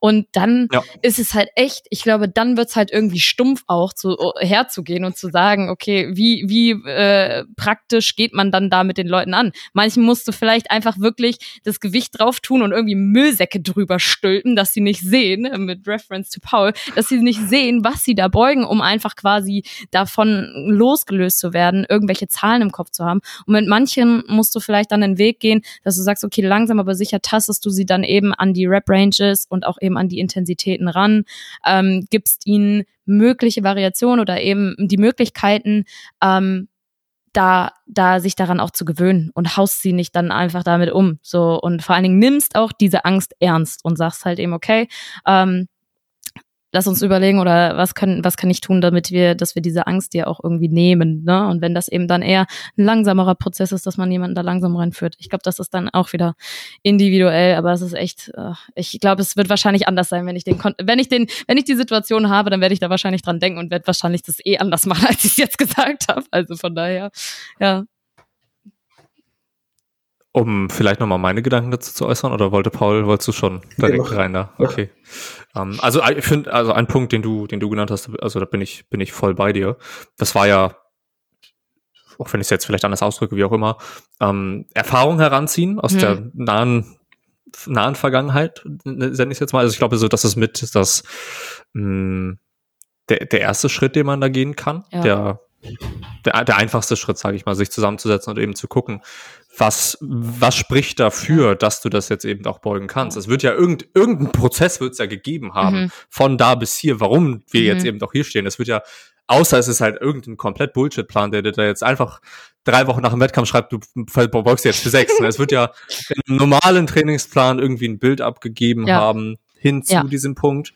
Und die Momente kann man sich natürlich auch erstmal nochmal hervorrufen. Und man kann, wenn man im besten Fall natürlich sein Training auch filmt, das Ganze heranziehen und sich das anschauen. Ne? Ich habe jetzt fünf Kilo darunter auch schon für Raps gebeugt. Ja. Äh, und das ist natürlich schon mal eine Erfahrung, die einem da ein bisschen Selbstbewusstsein geben kann. Ja. Das wäre jetzt so ein ich Punkt. Glaube, ich glaube, sorry, wenn ich da jetzt nochmal reingrätsche, aber mir ist gerade noch Alles ein gut. Gedanke gekommen. Es bringt halt auch eigentlich absolut gar nichts, wenn ich als Coach davon überzeugt bin, dass die Person das kann und ihr quasi von außen sage, ja, aber guck mal hier, du hast das doch dies und jenes gemacht. Solange die Person das nicht selber fühlt, dass sie in der Lage dazu ist, dann äh, wird sie das auch nicht selber eben für, für, für sich auch aneignen oder beziehungsweise fühlen. Und ich glaube, da ist es auch, du kannst auch manchmal Angst haben und machst es halt trotzdem. Ich kann die Angst, oh, da gehen Pauls Augenbrauen hoch. Da geht's oh, jetzt, hier los. Aber das ist auch wirklich, das ist einfach fucking true. So, du kannst Angst haben und Dinge trotzdem tun. So, und ich werde auch die Angst vielleicht den Leuten nicht nehmen können, weil ich weiß nicht, wie es in, ihren, in ihnen tatsächlich aussieht.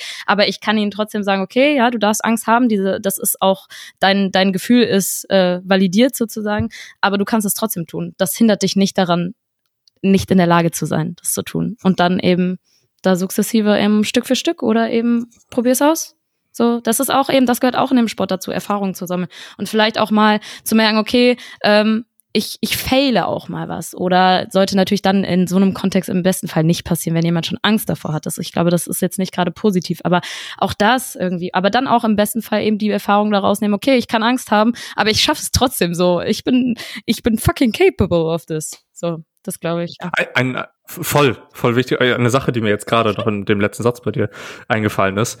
Ähm, ich habe tatsächlich auch Erfahrung mit einem Trainee, genau, mit einem Trainee, der ähnliches so durcherlebt hat, beziehungsweise einfach Angst vor hohen Gewichten recht ähm, ein Problem dargestellt hat.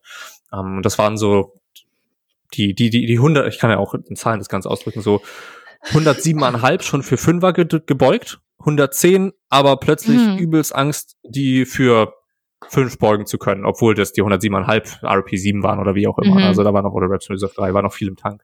Ähm, was ich dafür äh, recht sinnig halte und was auch in dem Kontext zumindest gut funktioniert hat, das wird bestimmt in anderen Kontexten auch nicht so gut funktionieren, ähm, ist sich auch den Raum geben, was du gerade gesagt hast, eben mit dem Fällen, den Raum zu geben, dass man failen kann, äh, darf ähm, und vielleicht auch den Plan einfach anzupassen. In dem Fall habe ich das nämlich mit der mit der Athletin war es dann im Endeffekt mit der Athletin gemacht, dass wir gesagt haben, wir setzen die Raps, die du hitten sollst, eben nicht auf sechs Uns ist einfach nur wichtig, dass du mehr als eine Rap damit hinbekommst. Mhm. Das wäre ja schon mal so ein Erfolg. Und ja. wenn es jetzt vor allem vielleicht auch in dem Kontext der Person, die die Frage gestellt hat, war ja dein 1M bisher. Wenn du die schon mal für zwei reinbekommst, wäre das ja schon mal schon mal ganz cool. Ähm, also da jetzt nicht den Druck vielleicht so hoch zu setzen, du musst die sechs hitten, sondern es ist in der Range. Ja. Zwei bis sechs Raps, wenn du dich da aufhältst, wäre das einfach ganz cool. Ähm, ist dann nochmal eine andere Herangehensweise an den mhm. Satz, würde ich zumindest meinen. Mhm. Ähm, nur ein Gedanke ja. von mir. Ja, anstatt als diesen Rahmen direkt vorzugeben, ne? Dann ist dieser, dieser Pressure quasi äh, da vorhanden, zu sagen, oh, ich muss diese Zahl erreichen. Klar, das macht natürlich auch nochmal einen, einen Unterschied. Ja, ja, viele, viele Herangehensweisen. Ja, da haben wir Erfahrungen so, Erfahrungen heranziehen als einen Punkt genannt. Und dann haben wir so, hast du ja so ein bisschen den achtsamkeitsbasierten Ansatz auch äh, mit reingeworfen, zu dem Paul vielleicht jetzt gerade noch mhm. extra sein Mikrofon herangeholt hat, um ein paar Worte uns diesbezüglich mitzuteilen. Ja, ähm, also ich kann sagen, dass sowohl in meiner Arbeit als Coach als auch in meiner Arbeit als Sportpsychologe das ein Thema ist, was halt immer wieder mal aufkommt. Mhm. Also dieses, also generell Angst, Angst vor schweren Lasten. Ähm, ich denke, das passt in diesem speziellen Szenario auch sehr, sehr gut da rein. Also quasi Kopf kommt nicht hinterher, dass man stärker wird. Ehemalige One Rams auf, auf, auf Wiederholungen bewegen. Ähm, ich glaube tatsächlich, dass es schon wichtig ist, äh, in der Lage zu sein, auch diesen, diese, diese Entstehung der Angst auch mal darzustellen, dass man sagt, okay, hey, pass mal auf, ne, du, du hast jetzt hier eine, dir wurde jetzt hier eine Aufgabe gegeben und diese Angst entsteht, weil du automatisch, beziehungsweise dein Hirn automatisch abgleicht, welche Ressourcen brauche ich für diese Aufgabe und welche Ressourcen stehen mir zur Verfügung. Und wenn der Abgleich negativ ausfällt, dann entsteht eine Stressreaktion und daraus entsteht dann Angst. Ne? Die Aufgabe wird als Bedrohung wahrgenommen statt als Herausforderung. Und deswegen ist jetzt gerade diese Angst da. Also es ist nachvollziehbar, dass diese Angst gerade da ist. Und das ist auch ja. okay. Ne? Also so dieses äh, A, es ist, es ist normal und auch in Ordnung, dass du diese Angst gerade empfindest. Und B, hier, hier ist dieser Prozess grob, ne, der, der dahinter steht. Und dann stellt sich die Frage, okay, was können wir denn tun, um, um da so ein bisschen vielleicht die, die Waage in die eine oder andere Richtung zu bewegen? Natürlich können wir hergehen und sagen, ne, so dieses ehemalige, also alte Erfahrungen heranziehen, sagen, hier, guck mal, du hast schon zweieinhalb Kilo weniger auf Raps bewegt, das hat auch wunderbar funktioniert. Ähm, ne, vielleicht versucht man in der Herangehensweise so, du, du, du lässt dir die, die 110, also du machst deinen letzten Warm-up und dann steckt dir ein Trainingspartner an, anhand der Einschätzung vom letzten Warm-up die Last, ohne dass du weißt, was drauf ist und du gehst einfach hin und machst, ob da jetzt mhm. Mülltüten drauf sind oder nicht. ja, das heißt, das heißt, deine Wahrnehmung der, Auf der Aufgabe wird einfach ein bisschen we weniger konkret. Man könnte natürlich die Aufgabe auch flexibler gestalten, indem man sagt, so scheißegal, wie viele Raps du jetzt machst, versuch einfach mal auf mindestens zwei. Ne, wobei man da dann auch wieder aufpassen muss, das nicht als so quasi Leistungstest äh, zu frame. Ne, das ist dann auch, könnte dann auch wieder schnell in eine, in eine Bedrohung reinkippen.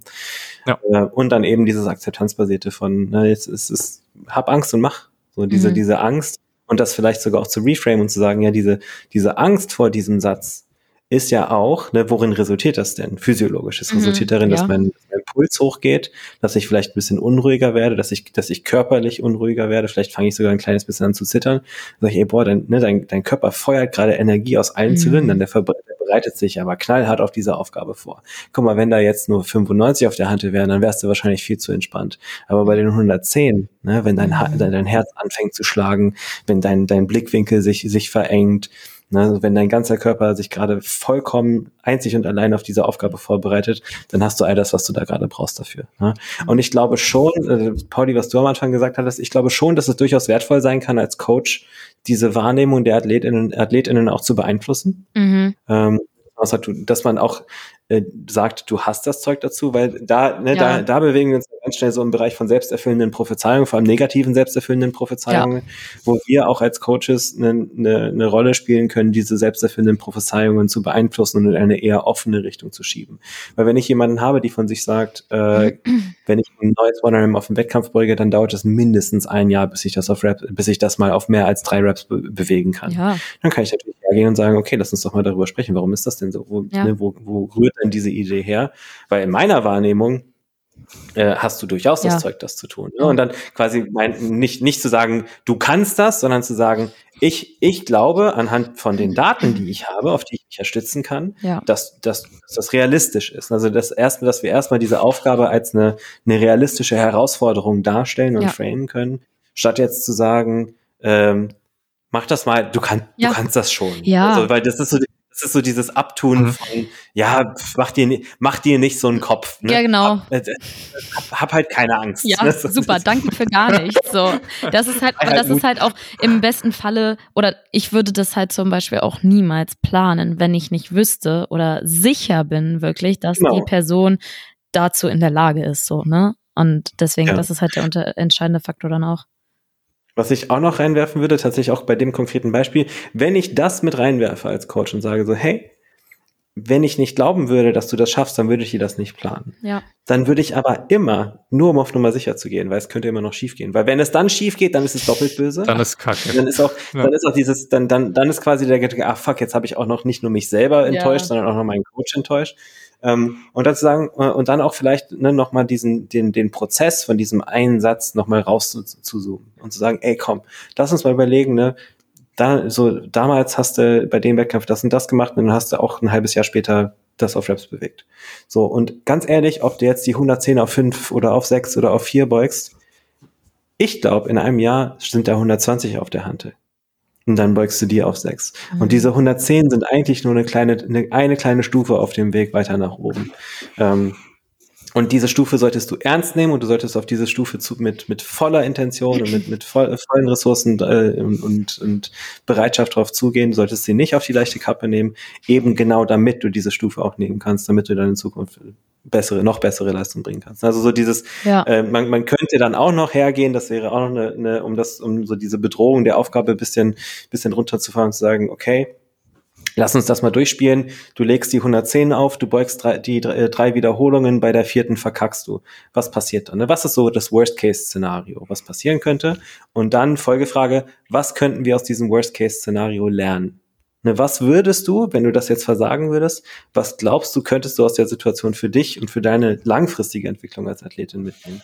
Und da kommen wir dann ganz, ganz schnell so an diesen, äh, an diese grundlegenden äh, Selbst Selbstbilder, die Athletinnen mitbringen, ne, wo man dann sagen kann, okay, ähm, sehen, sehen diese Personen sich als Personen, die in der Lage sind, Leistung auf so einem hohen Niveau zu bringen. Ne, wenn ich jetzt sage, okay, 110 für einen Fünfer, keine Ahnung, welche Gewichtsklasse oder so, ne?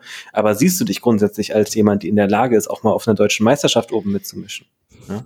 Weil wenn ja, dann solltest du mit dem Anstand, mit, mit der, mit der Einstellung an diese Last rangehen, dass du sagst, das ist für mich eine Stufe, ich nehme die ernst, ich habe Angst davor, das ist okay, dass ich Angst davor habe, aber ich mache das, weil ich weiß, dass es das Verhalten ist, was mich langfristig an das, so an, an den Punkt bringt, an, bringt, an dem ich sein will. Ähm, ne? Und also dieses, wenn ich es nicht, wenn ich es nicht versuche, und nicht mit vollem Einsatz versuche, werde ich es im Nachhinein bereuen. Mhm. Ne, wenn ich in fünf Jahren, ne, und das dann, das, das wird dann so quasi, das ist so ein bisschen die, die, die, äh, die, die der letzte Versuch, den man dann auf den Tisch klatschen kann. Das ist also ganz, ganz ehrlich, okay, dann, dann beugt die nicht. So, dann, dann beugt die nicht und dann, dann, dann guckst du in drei Jahren in den Spiegel und überlegst dir, ob du wirklich alles gegeben hast damals. Ne? Und wenn man, da muss man, da muss man vorsichtig hin, ne? da, muss, da muss man in der Kommunikation sehr, sehr vorsichtig hinkommen an diesen Punkt. Aber diesen Gedanken reinzupflanzen, äh, zu pflanzen, von welche Ansprüche habe ich an mich selbst in diesem Sport, was meine eigene Leistung angeht. Weil wenn mein Anspruch ist, mal 140 zu beugen, dann sollte ich wohl auch den Anspruch erfüllen, mal 110 für einen Sechser zu beugen. Ne? Also jetzt um bei dieser ja. konkreten Zeit zu bleiben. Also macht das, das sind jetzt, ist eine ganze Bandbreite an Sachen, die man in dem Kontext machen ja. kann. Das ist natürlich sehr individuell, aber das sind so die, die bisherigen Methoden, mit denen ich da so hin und wieder gearbeitet habe. Ja. Also gibt es da jetzt keine One-Fix-Methode? No. Überraschenderweise nicht, nein. Also, oh. wobei wo wir doch in diesem Podcast so viel davon geredet haben, dass so. es die eine Lösung gibt. Weil wir gibt. alle gleich Perfekt. sind, gibt es immer, ist eigentlich immer alles Hab halt, hab halt einfach keine Angst. So. genau, ja. Du, du, darfst, du darfst nicht verkacken, okay? Das ist das genau. Einzige. kannst du nicht verkacken. Ja, super. Danke. Ich mach jetzt keinen Fehler. ah, ja. Gut, ich glaube, wir können noch eine, eine Frage mit reinnehmen, wenn euch das ja. passt, wenn ihr noch ein bisschen Zeit habt. Ähm, und zwar haben wir die Frage bekommen, was unsere Gedanken zu SPD Saturdays sind. Ähm, du hast ja schon im Vorhinein so ein bisschen, ein bisschen erzählt, Pauli, dass ihr bei euch im Verein das ja so eingeführt habt. Ähm, aber das ist ja auch generell so ein, wenn man sich mal die, ja, die letzten paar Jahre so Powerlifting anguckt, vielleicht auch eher so im amerikanischen Bereich ist es ja, oder nicht nur im amerikanischen, sondern auch Franz in Frankreich ja auch häufig so geplant, ähm, dass SPD-Tage Richtung den Samstag, Richtung. Samstag gelegt werden im Hinblick darauf, vor allem auch recht spezifisch, dass man dadurch vielleicht Performance mehr vorhersagen kann, wenn man an dem Tag Squat Bench Deadlift als Competition-Variante vielleicht, also als, als Competition Lift auch ausführt. Ähm, was sind unsere Gedanken dazu? Okay, also es geht um SBD Saturdays, ja. Also ich glaube am Anfang. S S okay, gut. Ne, dann hatte ich das vorhin als Squat Saturday empfunden und äh, okay. Ah, okay. Nee, aber äh, das ist dann eine andere Thematik. Ähm, ähm, okay. Ja, aber ich würde einfach sagen, ich finde SBD Days ähm, kann man, muss man nicht.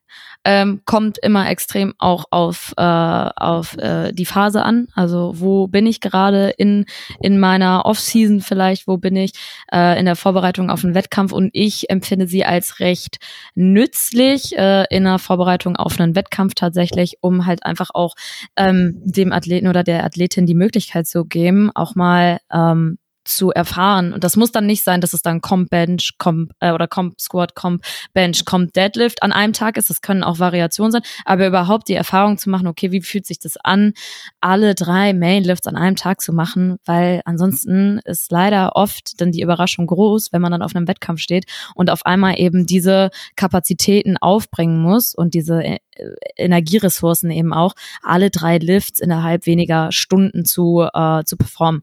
Deswegen denke ich, ist das ganz ein ganz gutes Tool auf jeden Fall ähm, oder eine ganz gute Möglichkeit. Aber wie gesagt, sehr abhängig davon, in welcher Phase so der Periodisierung wir da so stecken. Ja, Uh, Paul, wolltest du das schon was zu sagen? Nee, okay, gut. Also, ja, ich meine, was will man da viel mehr sagen? Ne? Also ich, ich mein, ja, kann funktionieren, muss halt auch nicht. Ich glaube, das ist nicht eine Sache, die ich pauschal ja. bei allen AthletInnen machen würde. Ähm, ich glaube, also ich, ich habe den Eindruck, also ich sehe den Punkt der Spezifität, dass man sagt, so man, man, man kann quasi so dieses, äh, das, das den Ablauf eines Wettkampfes auch so ein bisschen simulieren und man hat eine bessere Möglichkeit, seine, seine Leistungsfähigkeit einschätzen zu können. Aber die, also auch äh, ich würde das, wenn dann allerfrühestens so gegen Ende von einem Kraftblock, also jetzt mal abgesehen davon, dass ich auch nicht mal mehr wirklich so konkret unterteile in verschiedene Blöcke, aber so, sagen wir mal, irgendwo zehn bis zwölf Wochen vor, einer, vor einem Wettkampf frühestens machen, weil ich glaube, anderen, anderer, andernfalls raubt es A, zu viele Ressourcen, B, nimmt sehr viel Flexibilität in der Trainingsplanung über die Woche verteilt ähm, ja. Hat natürlich den Vorteil, dass in, in der Regel die meisten Leute sowieso am Wochenende am meisten Zeit fürs Training haben. Ja. Ne, das, das muss man auch mal so rein, rein logistisch macht es an dem Tag auch Sinn, das zu machen. Also ja, kann man machen, muss man nicht. So kommt, it, it depends. Ja. Leider kann man da keine pauschale Aussage treffen. Aber ich, also ich habe das durchaus in der Vergangenheit schon häufiger mal gemacht. Manchmal hat das sehr gut funktioniert, manchmal hat das überhaupt nicht funktioniert. Da gibt es viele Faktoren, die dann noch, viele andere Faktoren, die da noch einen Einfluss drauf haben können. Yes. Okay, also ist jetzt nicht so, hm, ich habe es ja schon so ein bisschen, bisschen eingeführt, so wie meine Wahrnehmung da auch war, warum diese Frage vielleicht auch gestellt wurde, mhm. weil es so den Eindruck, also man bekommt teilweise den Eindruck, wenn man jetzt zum Beispiel sich einen, wie heißt denn der wieder mit Nachnamen, keiner Panish, der Panner mhm. zum Beispiel ne, aus Frankreich anschaut oh, oder okay, auch ja. andere Coaches aus, äh, aus Amerika, ähm, dass sie mit der Intention in die Trainingsplanung reingehen am Samstag, also das ist das sozusagen, ah, okay. das, um das dreht sich alles. Ne? Sie erstellen die Planung und Tag, mhm. der Tag am Samstag ist so der feste Punkt und alles drumherum wird geplant. Okay. Heißt so geht ihr die Planung auch nicht an, ne? dass euch, dass das das Ziel jetzt ja. ist, dass an dem Nein. Tag safe das so stattfindet. Aber, aber das meine ich ja mit der Flexibilität, ne? Genau, das ist ja der Punkt, dass wenn, wenn du das machst, also wenn du einen SBD-Tag in der Woche hast, dann orientiert sich die restliche Trainingswoche an diesem einen Tag mhm. von der Steuerung, ja. von der, von der Belastungssteuerung ja. her. Und das ist halt, so das ist schon ein da, da lässt man schon viel andere Sachen liegen, glaube ich, die man sonst machen könnte. Mm, Frage da, nur zum Hintergrund, weil ich das äh, jetzt so in dem Kontext gar nicht weiß oder kenne, ähm, oder beziehungsweise weiß, ähm, machen die das, oder weißt du, ob die das machen, weil sie sagen, okay, Samstag sind sie alle gemeinsam trainieren und dann ist das quasi so ein gegenseitig Supporten oder ist das halt einfach so, ja, wir machen, das ist so unsere Trainingsphilosophie und Struktur so bei uns im Umkreis. Wie, wie ist das? Das, das, das Hauptding ist da ist dahinter, dass Wettkämpfe ja, also soweit ich das, ja, ja. ich bin da ja auch nicht, kein Kontakt mit den Leuten, ne? ähm, dass die Wettkämpfe ja eben meistens Richtung Wochenende stattfinden, Samstag, ja, und dadurch eben dann auch ähm, gewährleistet werden kann, in Anführungszeichen gewährleistet werden kann, mhm. wie vorhersagt die Performance an diesem Samstag sein wird, wenn wir das Training die Woche über so gestalten, dass eben Samstag die höchste ja. Performance sozusagen find ich, drin ist. Finde ich dann an der, an der Stelle, muss ich ehrlich sagen, ein bisschen schwierig, wenn es dann vielleicht auch eher in eine Richtung geht, okay, der Samstags ist so so, ich teste meine Kraft, wenn das dann so, ne? Mhm. Wenn das vor allen Dingen mit der Intention, Intention ist, ähm, zu sagen, okay, dann gucken, können wir gucken, wie es für einen Wettkampftag ist.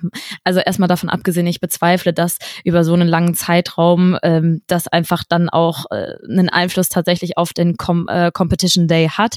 Ähm, so, das stelle ich mal in Frage und eben darüber hinaus, dass ich mir denke, okay, ähm, Training sollte halt Training sein und nicht Testing. Also es ist nicht das Testen der Ja, ich glaube, ich glaube, das ist es auch nicht. Aber ich glaube, was äh, wahrscheinlich auch, was, was viele, das ist wieder so, so, so eine Sache von, das ist jetzt wieder ein Trend, der sich bei Leuten abzeichnet, die an der Weltspitze stehen mhm. und jetzt denken sich irgendwelche Lifetime Intermediates, boah, das ist da genau das, was meine Leistung nach vorne rapportieren ja. wird, wo ich mir dann denke, nein, nein. Ähm, try, try, again.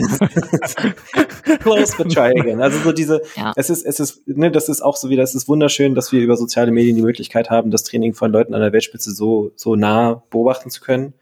Ähm, es gab eine sehr, sehr lange Zeit im Hochleistungssport auch, in, in der das Training von anderen Leuten ein riesiges äh, Geheimnis war. Es gab eine Zeit im Hochleistungssport, in der äh, russische und amerikanische Trainer am Lagerfeuer sich gegenseitig von Testosteron erzählt haben ne, und das ein riesiger Durchbruch für den Leistungssport war. Ähm, diese Zeiten sind natürlich vorbei. Das hat viele Vorteile, äh, weil das schon, denke ich, auch die, die Optimierung von Training deutlich beschleunigt.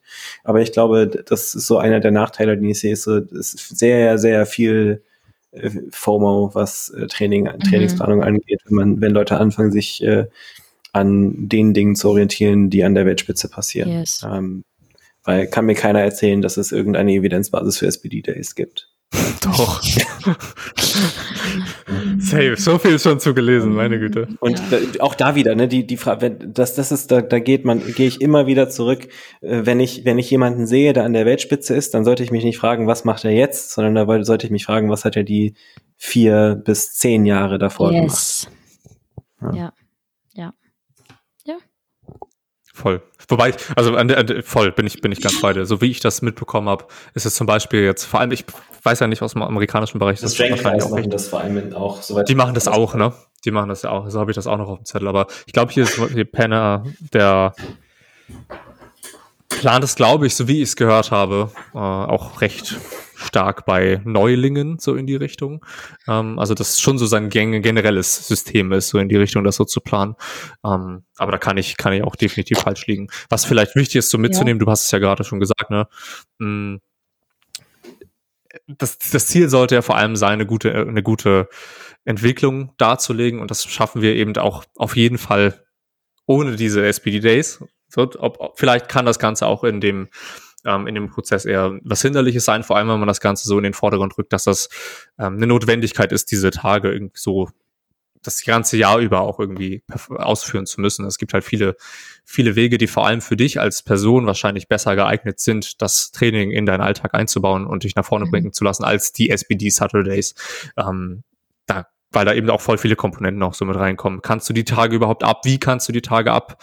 Ähm, hast du da Zeit für so eine Tage überhaupt zu machen? Ne? Du hast, habt ihr ja schon ja. die individuellen Thematiken auch mit reingebracht. Ähm, ja. ja. Gut. Gut. Das hat sehr viel Spaß gemacht. Yeah. Äh, auch wenn ich meine, meine Aufmerksamkeitsspanne heute Ach, echt Krise, Krise war, Kevin, äh, hat es super, super viel Spaß gemacht. Ja. Pass auf, ich muss, du, du, kannst schon mal äh, kurz überlegen, was du dir zu essen machst. Ich mach mal das Outro, okay? Es gibt Peter Pan essen. Lecker. Geil. So. Ähm, so. Pauli, vielen, vielen Dank, dass du dabei warst. Äh, dass du auch noch dabei Einladung. bist. Ähm, an alle, die, ich weiß, ich weiß nicht, wie es um deine Kapazitäten aktuell steht, aber mhm. wir machen trotzdem Werbung. Egal, egal, ja. wie es um deine Kapazitäten steht. Wer Lust hat, sich von Pauli zu coachen, der kann sich gerne bei ihr melden, at pulverpauli auf Insta oder auf, äh, hast du deine E-Mail-Adresse schon eingerichtet? Ach, Pauli. Okay, bald hat sie ihre ja. E-Mail-Adresse eingerichtet, dann können wir die auch Shame on me. Ähm, Shame on you, ja. theoretisch existiert Kann ich dann noch hier unten in die Show Notes oh, Ja, genau. Ähm, also kann, wer, wer möchte und Bock hat, kann sich einfach bei ihr melden. Ähm, Kommt das, zu das mir. ähm, zuletzt hatte ja tatsächlich die Werbung, die ich zuletzt gemacht hatte, hat ja auch äh, Erfolg gehabt. äh, da auch danke ähm, auch nice. gen generell ein, ein Dankeschön an alle Zuhörenden. Äh, wir haben vor der, vor der Show nochmal reingeschaut und tatsächlich haben wir so zwischen 600 und 900 ZuhörerInnen pro Folge, was ich absolut astronomisch finde. Das ist, ich, hab, ja. ich dachte, das wäre mittlerweile so niedriger. also schön, dass ihr mit dabei seid bei unseren ganzen Ramblings und, und komischen Gesprächen. Kevin, vielen, vielen Dank für, für deine Zeit auch und dafür, dass du den, den Kram immer zusammenschneidest und das auch so gut machst. Das finden wir alle prima. Ähm, yes. Und damit verabschieden wir uns. Lasst es euch allen gut gehen. Bis zum nächsten Mal. Dankeschön. Bye bye. Tschüss. Ciao.